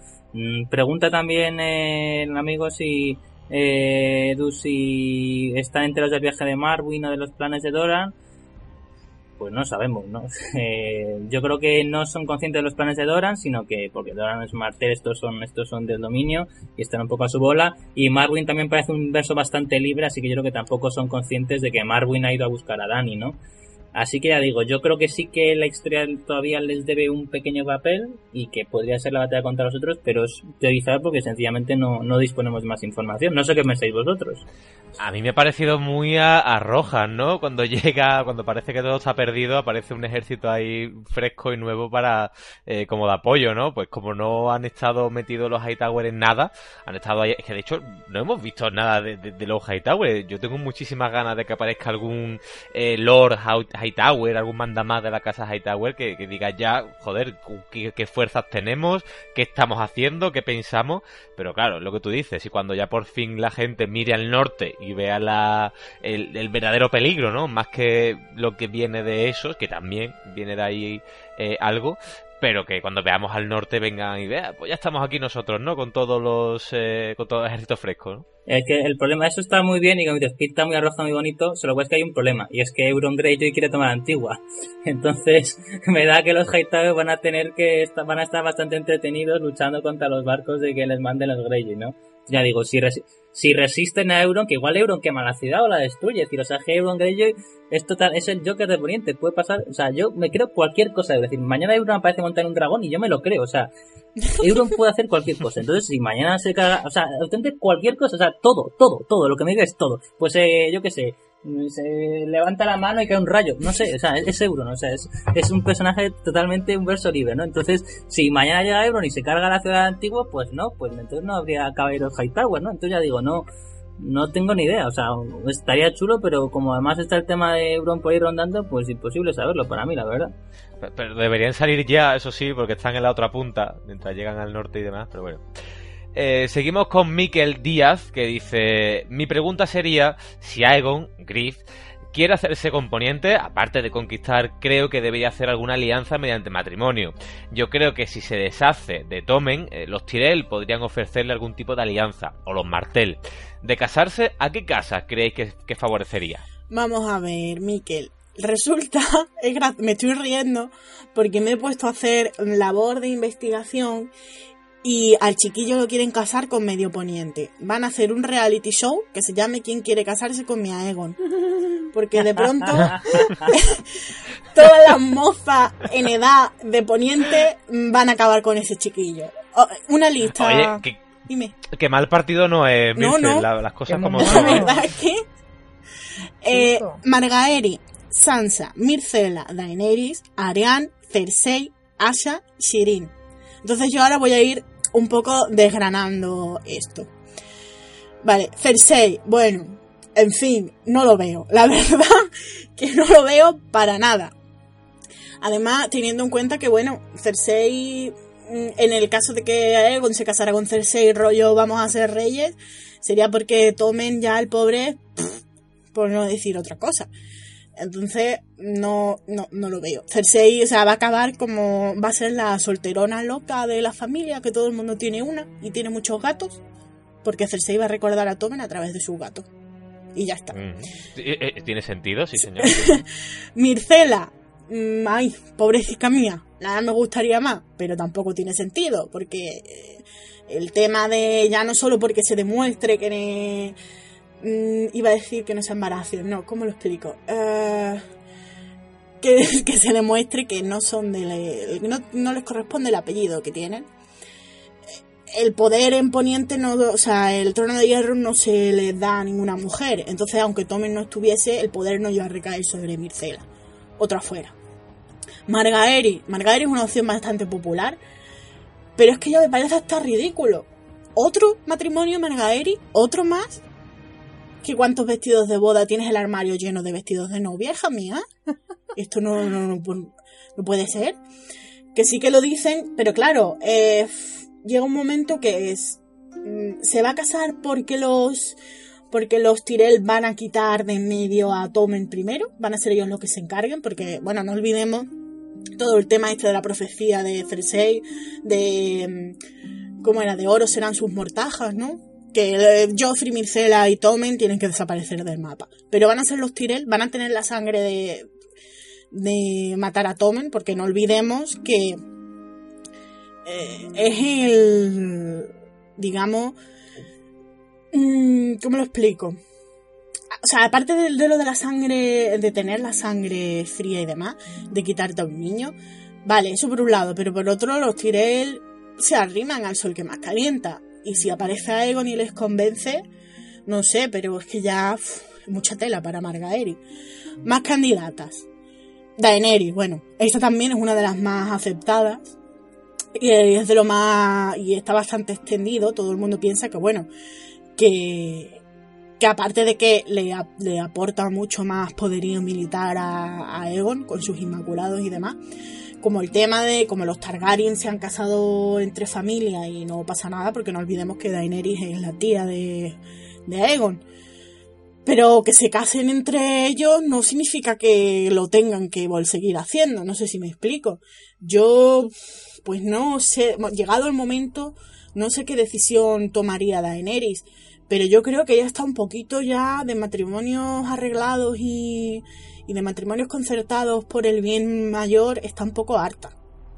Entonces, si, si llega a conquistar si llega ella sola, en plan llego y siento mi chiche en el trono de hierro, a Egon le van a dar por saco. Ahora, si ella llega y ya está Egon, no te digo yo que diese su brazo a torcer por poder ejercer un poco de ese poder. Ahora sí, ¿no? Si, si me lo encuentro bien, si no, pues... claro. claro, a ver, es que depende un poco de si ya finalmente Daenerys toma la decisión que, que está eh, que, que pende de su cabeza eh, durante toda la saga de poder o corazón de me dejo llevar. Hombre, es que no ya por poder, Mircer, es que la, la, decisión más lógica para ambos, ¿eh? No para, ya para Daenerys y para Aegon. De ser, vamos a ponernos que sí, que finalmente es Aegon tal, o por lo menos lo va a ser, ¿vale? Aunque no sea eh, por nacimiento. Eh, lo más lógico para ambos, para perpetuar su sangre, ¿no? Siendo Targaryen, es que los dos se, se casaran y que llegaran y que se aliaran. Ahora, que se encuentren de nuevo y con esa posible segunda danza de dragones que tenemos a la vista, va, va, parece ser que va a ser que no, pero joder, si yo soy Targaryen, tú eres mi sobrino, también eres Targaryen y queremos reinstaurar la casa Targaryen, pues joder, pues nos casamos y, y ya está, ¿no? Que para amor pues ya tenemos a los concubinos. Que salga el sol por donde quiera. pues sí. A ver, yo, pero yo creo que Daenerys va a ver a, a Egon como un traidor que le está robando el trono que le corresponde y a Egon a la otra tres cuartos de lo mismo, ¿no? yo creo que son dos personas Ya, con el ego bastante es el inflado, problema. tanto Dani como Aegon. Aunque más legitimidad tiene Aegon que Daenerys, por, por ser hijo de Raegar y no el hermano y demás, ya sabemos. Claro, en el mundo ficticio en que es cierto. sí, sí, sí. Bueno, he dicho, al principio he dicho que nos lo vamos a tomar como cierto, porque si no, Sí. no se puede hablar. No, no, pero es que si además si Poniente cree que es cierto, o sea... Lo es. no, o sea, Sí, sí. claro, no, pero o sea, si aunque sea el hijo de Illyrio, si Poniente asume que este tío es el hijo de Raegar, Claro, porque lo asume, da, da igual, o sea, la verdad no importa, lo que importa es lo que cree la gente, ¿sabes? O sea, al final... Claro que pero por eso que, que por mucho ego que traigan ambos de casa, joder, que que vamos a unirnos, ¿no? Ya que somos familia, por lo menos eso dicen que somos familia, joder, pues vamos a restaurar a los Targaryen por todo lo alto. Traes un mo- mogollón de, de la compañía dorada, etcétera, traigo yo Inmaculados y dos Rakis, pues es que no lo y tres dragones, por supuesto, o dos, y nos lo ventilamos en un momento. Es que visto así sería súper guay o a mí me gustaría que Margaeri se casase con él y que luego lo desenmascarasen. Y que los Tyrell hubieran echado, mm, hubieran hecho lo que le hubieran hecho- a Tommen y hubieran luchado lo que hubieran luchado por casarlos. Para nada. Es que mm, sería una satisfacción muy grande. Pero bueno, sigo porque sigue habiendo candidatas. Sirin, pues hombre, en el caso de que de que Stannis siga vivo y demás, pues Sirin también sería una, una candidata teniendo en cuenta que sería como lo súper legítimo, en plan, los Baratheon que ya estaban eh, con los Targaryen. Cosas en contra de, de Sirin, bueno, y además también, eh, digamos que le daría potencia de, de ejército a, a Egon, que eso pues nunca viene mal. Problema, pues, es una niña de 11 años, aunque ya hemos visto muchas cosas de estas en Poniente. Y el tema de la Soria Gris, que no sabemos muy bien cómo se lo iba a tomar la gente o si Aegon la iba a aceptar o demás, aunque yo opino que Aegon, por mucho que quiera ir de hombre y demás, un poco aceptaría lo que le dijese eh, John Connington. En plan, yo te aconsejo que te cases con esta y tal y a ver qué pasa. Más candidatas. Asha Greyjoy. No lo veo. No sé. Sí, que tiene algunos hombres del hierro detrás y demás. Pero es que ya con todo lo que están liando sus dos tíos, Vistarion y Euron, que además ya son rivales también, lo veo difícil. Más candidatas. Ariana Martel. Ariana Martel, para mí, una de mis favoritas.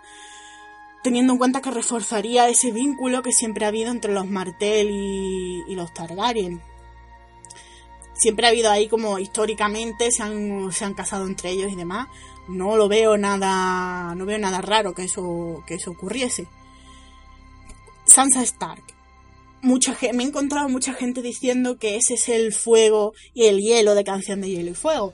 Que hay gente muy empecinada con Daenerys y Jon. ¿Y si son Sansa y Aegon? Que ya unifican por fin ya el norte y el centro y todo lo que haya que unificar.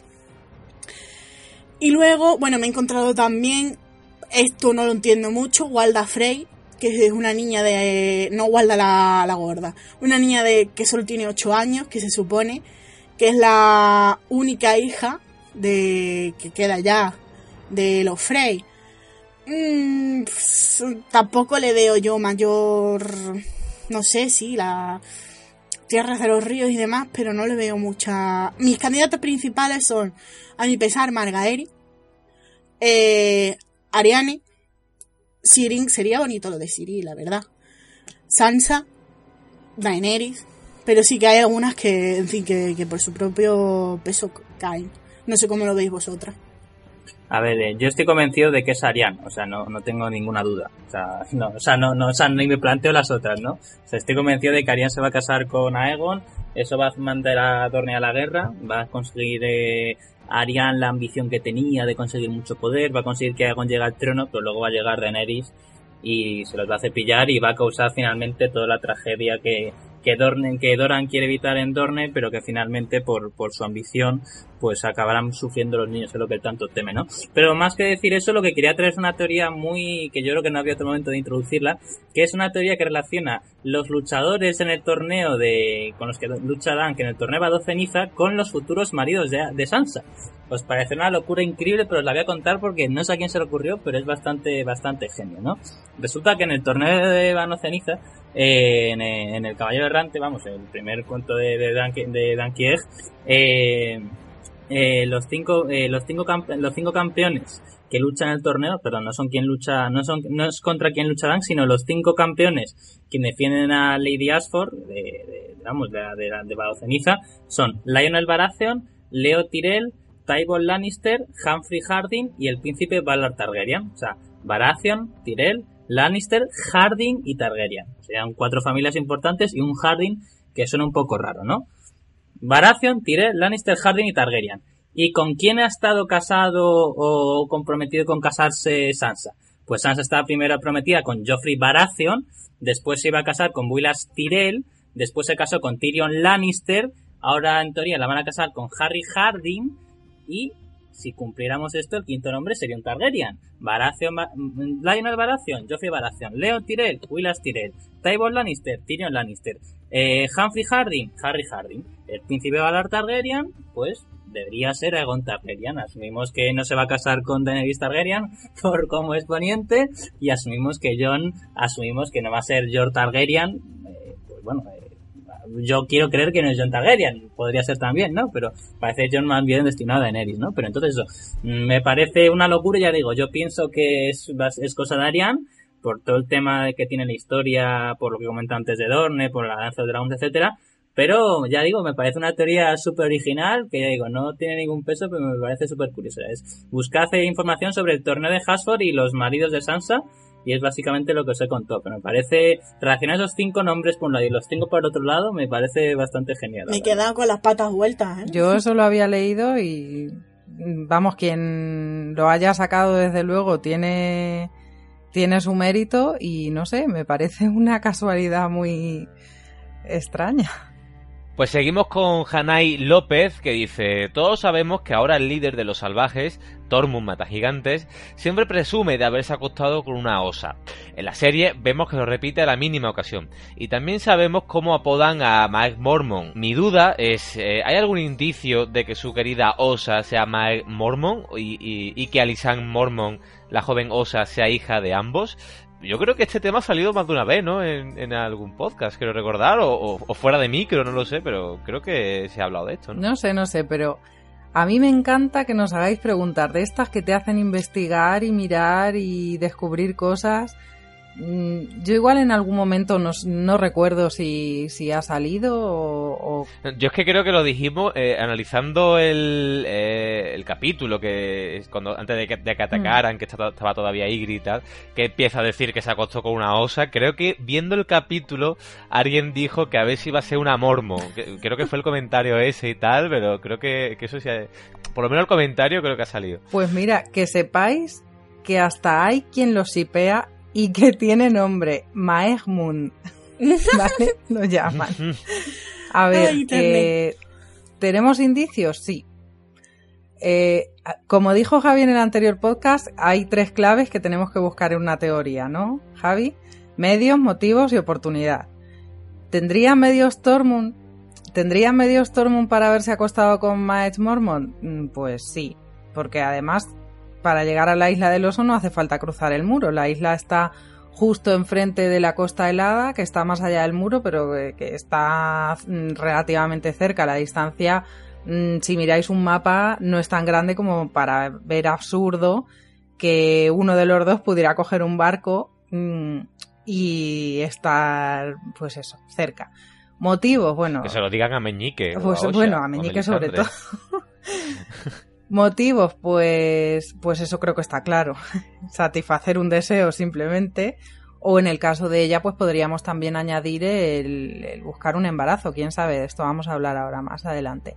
Oportunidad. Bueno, pues como digo, no es tan impensable pensar que tanto uno como el otro pudieran haber cruzado el mar. Son personajes que no están muy alejados geográficamente y tenemos varias pistas que podrían darnos un poco de luz. A ver, en primer lugar tenemos la explicación de Tormund de por qué dicen que, se acuesta con osas. Vamos, que uno de sus títulos, de hecho, de, los muchos que tiene, eh, mata gigantes y demás, pues es marido de osas.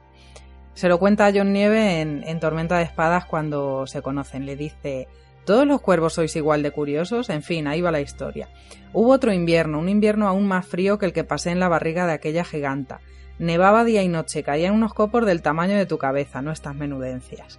Yo me encontraba en mi salón rojo, sin más compañía que la de un barril de aguamiel y sin nada que hacer aparte de beberla. Cuanto más bebía, más pensaba en una mujer que vivía cerca, una buena mujer, fuerte ella, con las tetas más grandes que has visto en tu vida. Menudo genio tenía, ni te imaginas pero también era cálida cuando quería, y en lo más crudo del invierno aún no le hace falta calor. Cuanto más bebía, más pensaba en ella, y cuanto más pensaba, más dura se me ponía, hasta que ya no aguante más. Idiota de mí, voy y me envuelvo en pieles de la cabeza a los pies, me pongo un trapo de lana en la cara y allá que voy a buscarla. Nevaba mucho y el viento me derribó dos veces. Eh, qué genio tan espantoso tenía aquella mujer. No veas cómo se resistió cuando la agarré. Casi no pude arrastrarla hasta casa, quitarle las pieles y cuando lo conseguí, increíble. Era aún más caliente de lo que recordaba y pasamos un buen rato. Luego me quedé dormido. Por la mañana cuando me desperté había dejado de nevar y el sol brillaba, pero yo no estaba para disfrutarlo. Estaba lleno de golpes, me había arrancado medio miembro de un bocado y allí en el suelo y allí en el suelo había una piel de osa. Así que el pueblo libre empezó enseguida a hablar de una osa despellejada que vivía en los bosques y que tenía un par de cachorros rarísimos. Ya me gustaría volver a tropezarme con ella. Menudo polvo tiene la osa. Nunca una mujer me ha presentado tanta batalla ni me ha dado hijos tan fuertes. Vamos por partes. Eh, una mujer que vivía cerca. Bueno, ya hemos dicho que, bueno, sabemos que Tormund es un cuentista, que es un exagerado, pero sabe contar historias, la verdad, y las adorna y demás. Pero el caso es que Maech Mormont tampoco vivía muy lejos y tampoco sabemos si en algún momento había abandonado la isla del oso y había cruzado hasta la costa helada. Y, bueno, luego tenemos en Danza de Dragones una conversación entre Asha Greyjoy y Alisan Mormont, que es la hija de Maech, que la está escoltando o guardando más bien porque eh, bueno, recordemos que Alisan se ha unido al ejército de Stannis y capturaron a Asha y bueno, pues ellas, eh, bueno, no es que se hagan amiguis, pero bueno, pues hablan un poco entre ellas, ¿no? Eh, bueno, pues está la conversación. Alisan le dice que tiene un hijo de dos años y una hija de nueve y Asha le dice, empezasteis joven y la otra, y entonces estáis casada. Y dice Alisan, no, el padre de mis hijos es un oso. Las Mormons somos cambiapieles, nos convertimos en osas y buscamos machos en el bosque, lo sabe todo el mundo. Parece que parece Irri o Jiki. Bueno, pues eh, si lo tomamos literalmente, vale, pero ¿y si ese nos convertimos en osas es, pues nos envolvemos en pieles y nos vamos al norte a buscar machos? Pues oye, mm, podría cuadrar. El caso es que no sabemos quién es el padre de las hijas de Maech, Mormon, ni el de los hijos de Alisan tampoco. Así que hay dos teorías posibles. Que Maech y Tormund hubieran estado liados, o que Tormund fuera el padre de los hijos de Alisan, porque además en su relato dice, el pueblo libre empezó enseguida a hablar de una osa que vivía en los bosques y que tenía un par de cachorros rarísimos. Bueno, vale, Alisan tiene dos hijos, tampoco es que sea un dato eh, contundente, pero, pero bueno. Eh, y luego los partidarios de que Tormund, eh, con quien estuvo fue con Maech, porque bueno, por edad también estarían más próximos, porque claro, tenemos a lo mejor en la cabeza al Tormund de la serie y pelirrojo y tal, pero en realidad Tormund era un señor ya bastante mayorcete, ¿no? Y pues más o menos como de la edad de, de Maes Mormon. Bueno, pues eh, al decir Tormund lo de nunca una mujer me ha dado hijos tan fuertes, pues sería porque esa osa le dio hijos, ¿no? Y lo cierto es que Tormund tiene hijos pero no se sabe nada de la madre. Igual que Maech tiene hijas, pero no se sabe nada del padre. Bueno, pues la teoría es que Maech tuvo hijos e hijas, los hijos se los quedó Tormund y las hijas se las quedó ella. Y según esta teoría, pues explicaría la diferencia de edad que hay entre sus hijas, porque tiene algunas mm, bastante mayores, o sea, tuvo, ella tiene cinco hijas, o bueno, tenía, porque Daisy Em, pues era la mayor, que era la heredera y fue la que murió en la boda roja. Luego va Lisan, que, que tenía, vamos, que tiene 20 años. Después otras dos que están con ella cuando, cuando Maech se va a entregar la misteriosa carta de Rob, bueno, en la misión que, que está ahora mismo. Y luego está Liana, que es la pequeña, que es la que escribe la cartita esa tan chula diciendo que solo se arrodillan ante un Stark, eh, que tiene 10 años. Entonces, bueno, pues por lo que hemos visto generalmente en Poniente, por el tema de que no hay anticonceptivos y tal, y las mujeres si no morían de parto, pues se quedaban embarazadas mm, enseguida, eh, pues la verdad es que hay bastante diferencia de edad entre, entre las hermanas. Perfectamente entre unas y otras podría haber tenido más hijos. Y en el caso de que nos creamos esta teoría, pues podría ser que también mm, podemos pensar que Tormund no ha tenido por qué ser el único hombre, en el caso de que esto fuera así, con el que Maech hubiera engendrado hijos. Bueno, según dicen algunos de los que sostienen esta teoría, por eso a Tormund se le llamaría marido de, osa, de osas, porque sería como su marido, entre comillas, pero que Maech no habría querido casarse con él por ser un salvaje y bueno, que ella era, era la cabeza de una casa, mm, jolín, importante, ¿no? Porque los mormón, pues, pues también tienen su importancia. Así que bueno, pues, Hanai, espero haber satisfecho tu curiosidad. Gracias por haberme dado la oportunidad de descubrir teorías nuevas, porque desde luego esto no lo conocía ni lo había visto y, y nada, pues...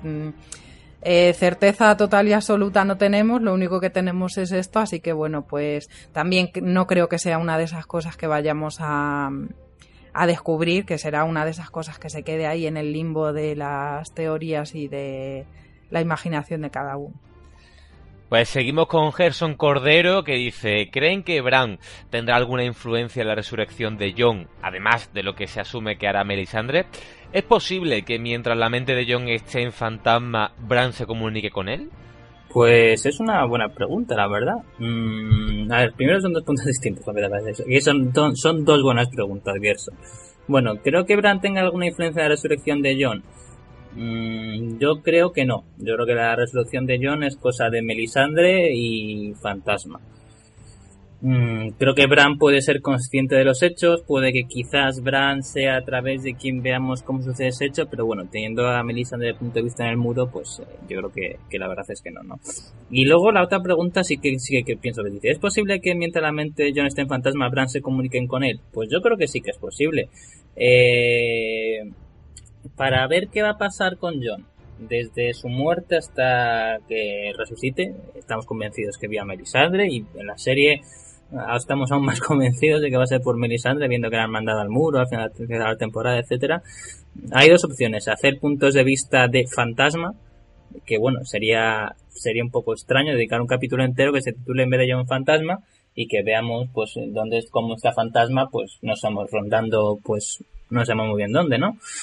Por el muro o más allá del muro, al norte, etcétera. Pero quizás la opción más probable es que estando Bran junto al cuervo de tres ojos, pues eh, quiera sentir a sus hermanos y sienta que Fantasma está vivo y sienta una presencia extraña pero conocida que le recordaba a su hermano en Fantasma, ¿no? Entonces, mm, a lo mejor no comunicarse con él, pero sí ser consciente de que algo pasa con Fantasma, ¿no? Quizás, eh, a ver, pues podría dar la circunstancia de que sus dos lobos guargos se encontraran, ¿no?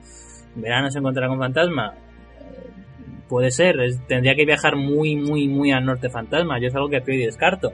Pero que sí que tenga algún tipo de conexión, aunque no sea una comunicación normal, pero sí que Bran al menos intente tomar contacto o, sea consciente de que algo raro pasa con Fantasma, sí que lo veo posible. No sé qué pensáis vosotros.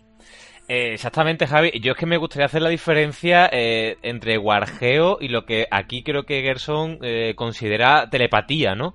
no hemos visto ejemplo de comunicación telepática en el caso de los wargeos. Diferente es eh, que un, un, warg o un cambiapieles pueda controlar directamente el cuerpo de un animal o el cuerpo de Odor en este caso, pero Bran no se comunica con Odor mentalmente tipo eh, X-Men, por ejemplo, pues, el profesor X que lo se comunica, le escucha, por así decirle, y, y digamos mantiene una conversación mental, sino que directamente lo controla como si fuera pues un, muñeco, un, ente, ¿no? Un control mental directamente.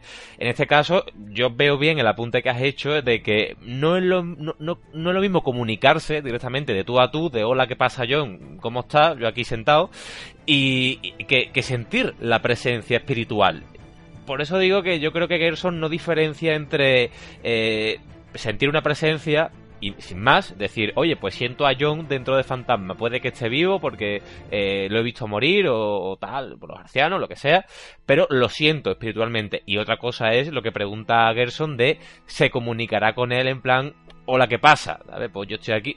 Yo creo que no, que comunicación telepática como tal, como aquí sugiere Gerson, de que se comunique con él y tal, no, pero un sentimiento así tipo espiritual, pues es bastante probable, ¿no? Pues seguimos con Marcus Tenok CG que dice, con la futura llegada de Daenerys a Poniente, dice, el mismo Martin lo confirmó en una entrevista, llegarán a su lado miles de Inmaculados, así como algunas compañías mercenarias y la posible futura unión de Calasares bajo su ejército. Bien, imaginando que Daenerys sobrevive al final de la batalla contra los otros, perdiendo todos sus dragones, posibilidad, y consigue recuperar el trono arrebatado a su familia, ¿qué hará con los dos Rakis e Inmaculados? Me cuesta creer que eh, todo lo que se traiga a Poniente, si es que sobrevive, se quede en Poniente. ¿Qué creéis? Vamos a ver. Empecemos por el hecho de que sí es verdad que al final se impone y demás y los calazares los reabsorbe y cada vez tiene más gente. Yo, mm, si algún dos Raki nos está escuchando, ofenda, pero un Dorraki en Poniente no lo veo. No lo veo porque tiene serie de costumbres y de cosas que no acabo de, ver que puedan encajar en, Poniente. Entonces, em, aparte de eso, es verdad que, em, que ya qué va a hacer con, con, toda esa gente con la, con la que con la que ha ido arrastrando. A mí me parecen, por ejemplo, que los Inmaculados sí que serían una buena, un buen sustituto a la Guardia Real, digamos, en caso de que ella quiera sustituirlo. Pero claro, los Inmaculados serían un buen sustituto de la Guardia Real, pero ella no creo que vaya a crear más Inmaculados en el propio y pleno sentido de la palabra, de cómo se crean los Inmaculados. Puede eh, que estos enseñen a otros chicos, pero bueno, no los mutilen y, demás, pero que sí que, tengan esa filosofía. Y luego, por otra parte, ya de en cuanto, dejando aparte si un Dosraki puede vivir en Poniente por sus costumbres, o, o si un Inmaculado puede ser un buen guardia real. aparte del hecho de que traerse a toda esa gente implica una serie de, de recursos y de gasto de cosas y demás, Daenerys va a ir a Poniente y se va a olvidar de lo que deja atrás. Porque yo creo que eh, más allá del mar angosto ha encontrado, por así decirlo, a su pueblo. Yo cada vez la veo en cuanto a ideas y pensamiento y tal, cada vez más alejada de Poniente.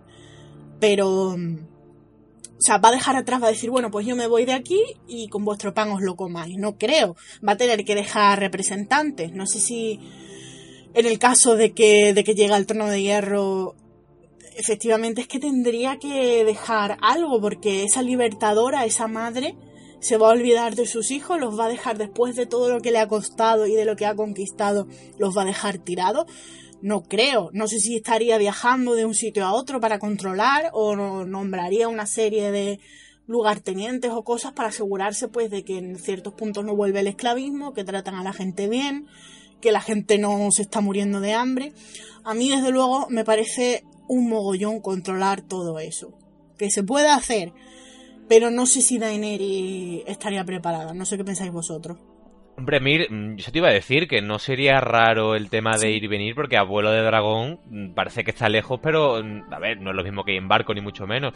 Y de hecho, de siempre, desde, lo, desde la Valiria antigua, eh, los Targaryen iban, venían y se cruzaban medio mundo con los dragones. Es decir, que no es del todo descabellado, yo por lo menos no lo veo del todo descabellado, que Daenerys pues se pegue su viajecito, se pegue pues una temporada vamos a poner que el año en Poniente tiene seis meses, pues, eh, perdón, 12 meses, pues seis meses en Poniente y seis meses en, en Mirín o en eso, donde sea. Abuelo de Dragón no lo veo tan descabellado. Y bueno, ya tenemos el ejemplo de la serie de ese pedazo de consejo de Tyrion, Gusano Gris y Missandei ahí a tope experiencia y tal eh, gobernando Mirir, ¿no? No sé, a lo mejor puede salir Martin por una cosa así también, ¿no? De, no ya de, por supuesto, de ese tipo de consejo, pero aunque sea complicado, y ya lo comentamos el podcast pasado, de, en plan de mm, la lealtad de, los mirenses y cuando Daenerys no esté se va a seguir ese status quo, por así decirlo, pero no me parecería descabellado controlarlo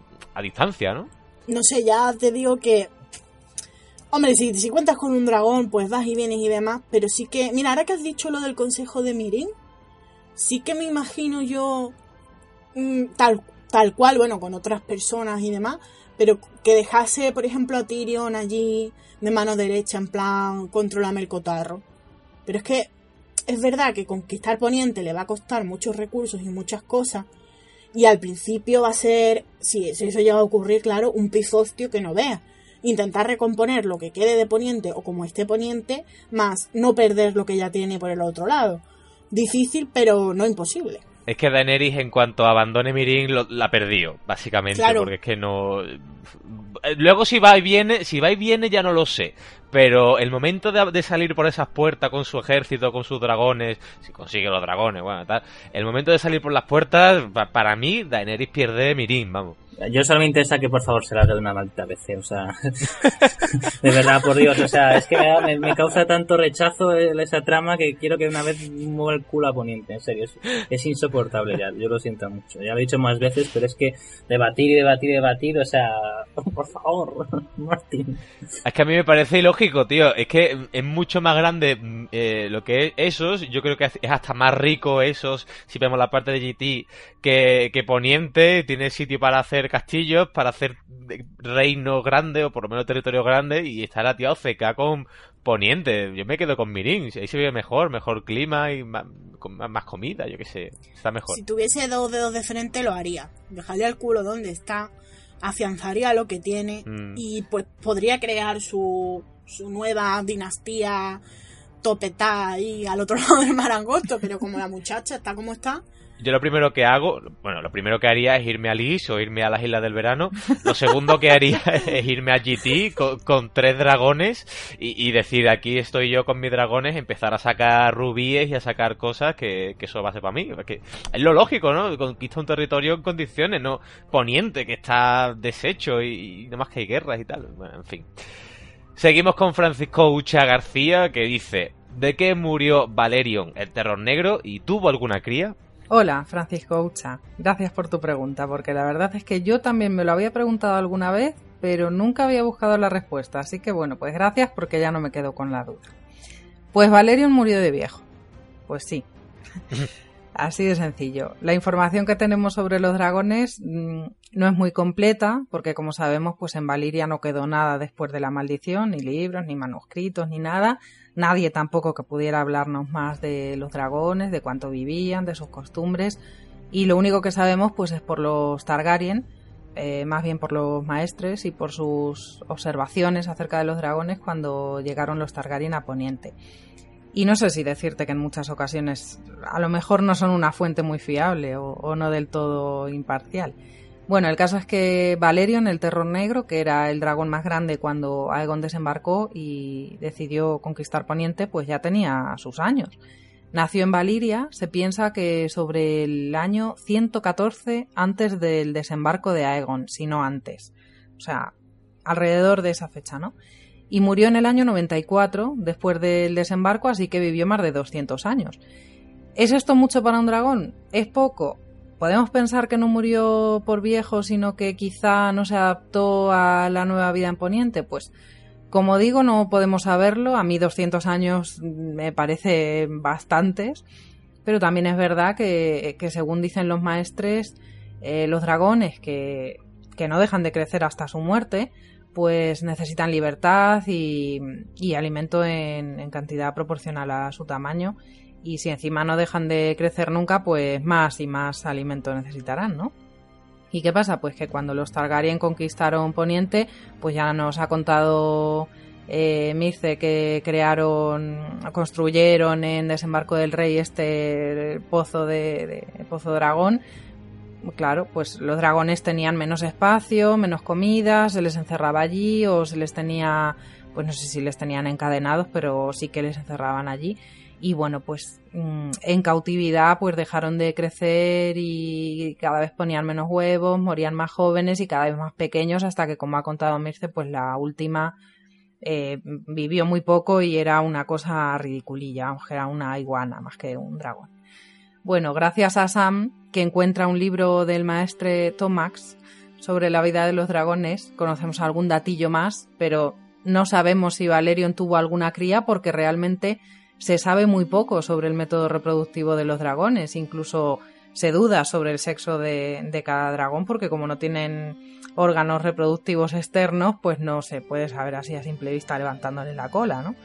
Eh, sabemos que cuando los Targaryen llegaron a Rocadragón, huyendo de, la maldición de Valiria, llevaban cinco dragones, que cuatro de ellos murieron en Rocadragón, menos Valerion, pero eso sí, dejaron huevos de los que fueron saliendo, pues por ejemplo salieron Vagar y Meraxes y siguieron poniendo huevos. Concretamente en la danza de dragones se dice que había 20 dragones vivos, aunque la mayoría de ellos murió durante los enfrentamientos de esta guerra y bueno, como hemos hablado antes, pues se dice que los maestres tuvieron algo que ver con su desaparición. No sabemos de qué manera o si, como ha dicho Carlos antes, pues se encargaban eh, al haber creado esa Soria Gris, pues de, lo que hacían era no matar a los que estaban vivos, sino evitar que eclosionaran más huevos y que eh, nacieran más, ¿no? Eh, en respuesta a la pregunta sobre si Valerion dejó alguna cría, como digo, no podemos saber.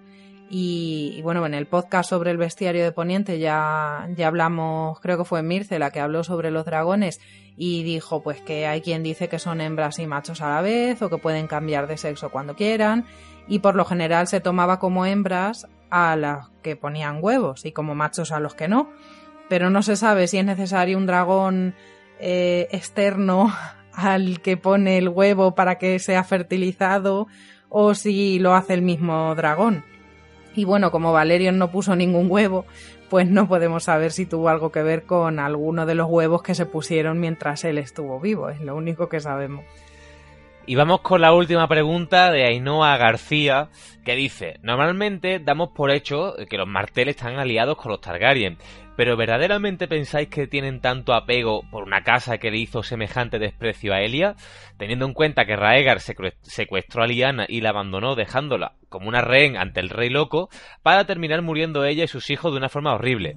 ¿Qué motivos tienen ahora para estar de parte de los Targaryen? ¿Podrían darle alguna puñalada en el futuro?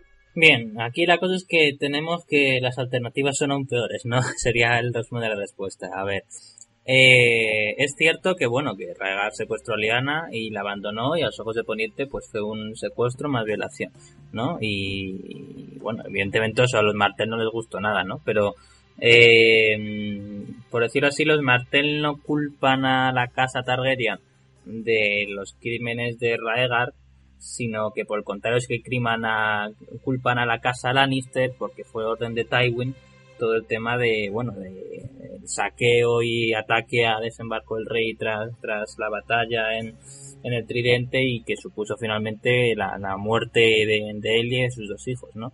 Entonces, bueno, ¿qué motivos tienen para estar de parte de los Targaryen? En primer lugar, que los Targaryen son responsables de que Dorne se uniera a Poniente y viviera una época de paz, ¿no? Sabemos que los Martel son, bueno, no está aquí Mikkel, pero bueno, yo puedo hablar un poco de su parte, los, los Martel, los Dornienses siempre han estado bastante, primero los Dornienses en tríos, pero luego aparte los Dornienses han estado siempre muy reñidos con el resto de Poniente, ¿no? De, Sabemos que hay mucho racismo, que hay muchas, muchos señores muchos incluso el pueblo llano que ven con malos ojos a los dornienses y sabemos que ha habido muchísimas guerras entre el dominio y Dorne y en menor medida también con la Tierra de las Tormentas, sobre, todo con el dominio, ¿no?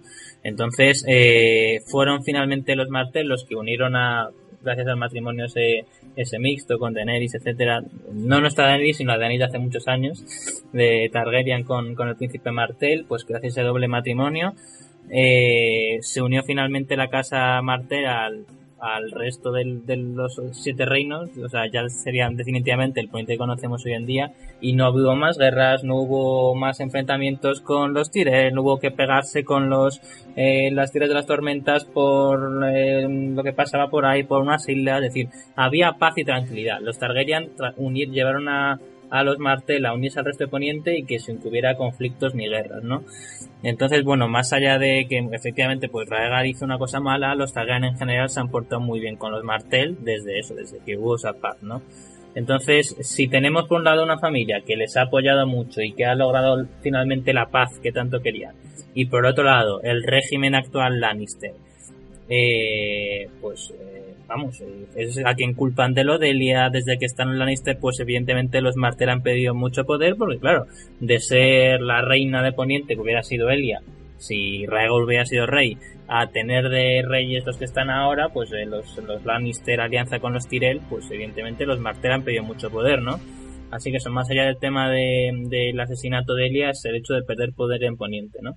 Así que yo creo que como no hay más alternativas viables, porque no vamos a ver a un Arryn a priori rey de Poniente, o a un Greyjoy rey de Poniente, o a un Star rey de Poniente, y los Tyrell ahora mismo están casados literalmente con los con los con los con los Lannister, pues el único auxilio externo que quedan son los son los Martell, perdón, son los Targaryen, así que bueno, eh, evidentemente yo creo que los, los Martel, si tuvieran tener otro aliado o ser ellos los gobernantes de Poniente o algo así, pues quizá lo, quizá lo preferirían, aunque bueno, yo creo que ellos están bastante tranquilos donde están.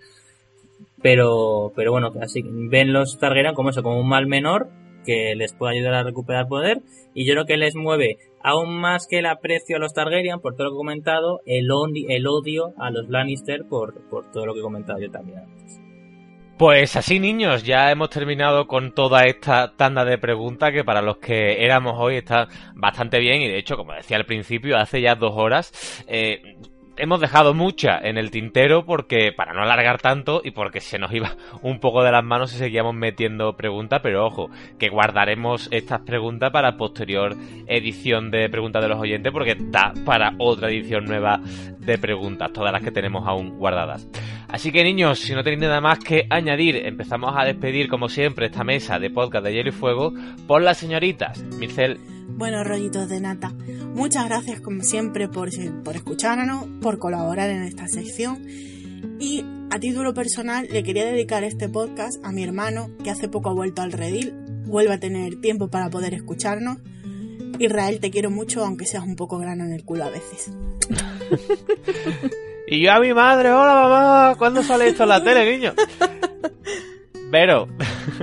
Bueno, chicos, pues espero que os hayan gustado nuestras respuestas. Muchas gracias por las preguntas y por la oportunidad que nos dais de, descubrir cosas nuevas, porque en esta saga la verdad es que nunca se acaba todo lo que, lo que podemos descubrir y aprender. Y hoy aprovecho para mandarle también un beso a Israel. Madre mía. Todos besos a mi hermano, vámonos, locura. Venga, sí.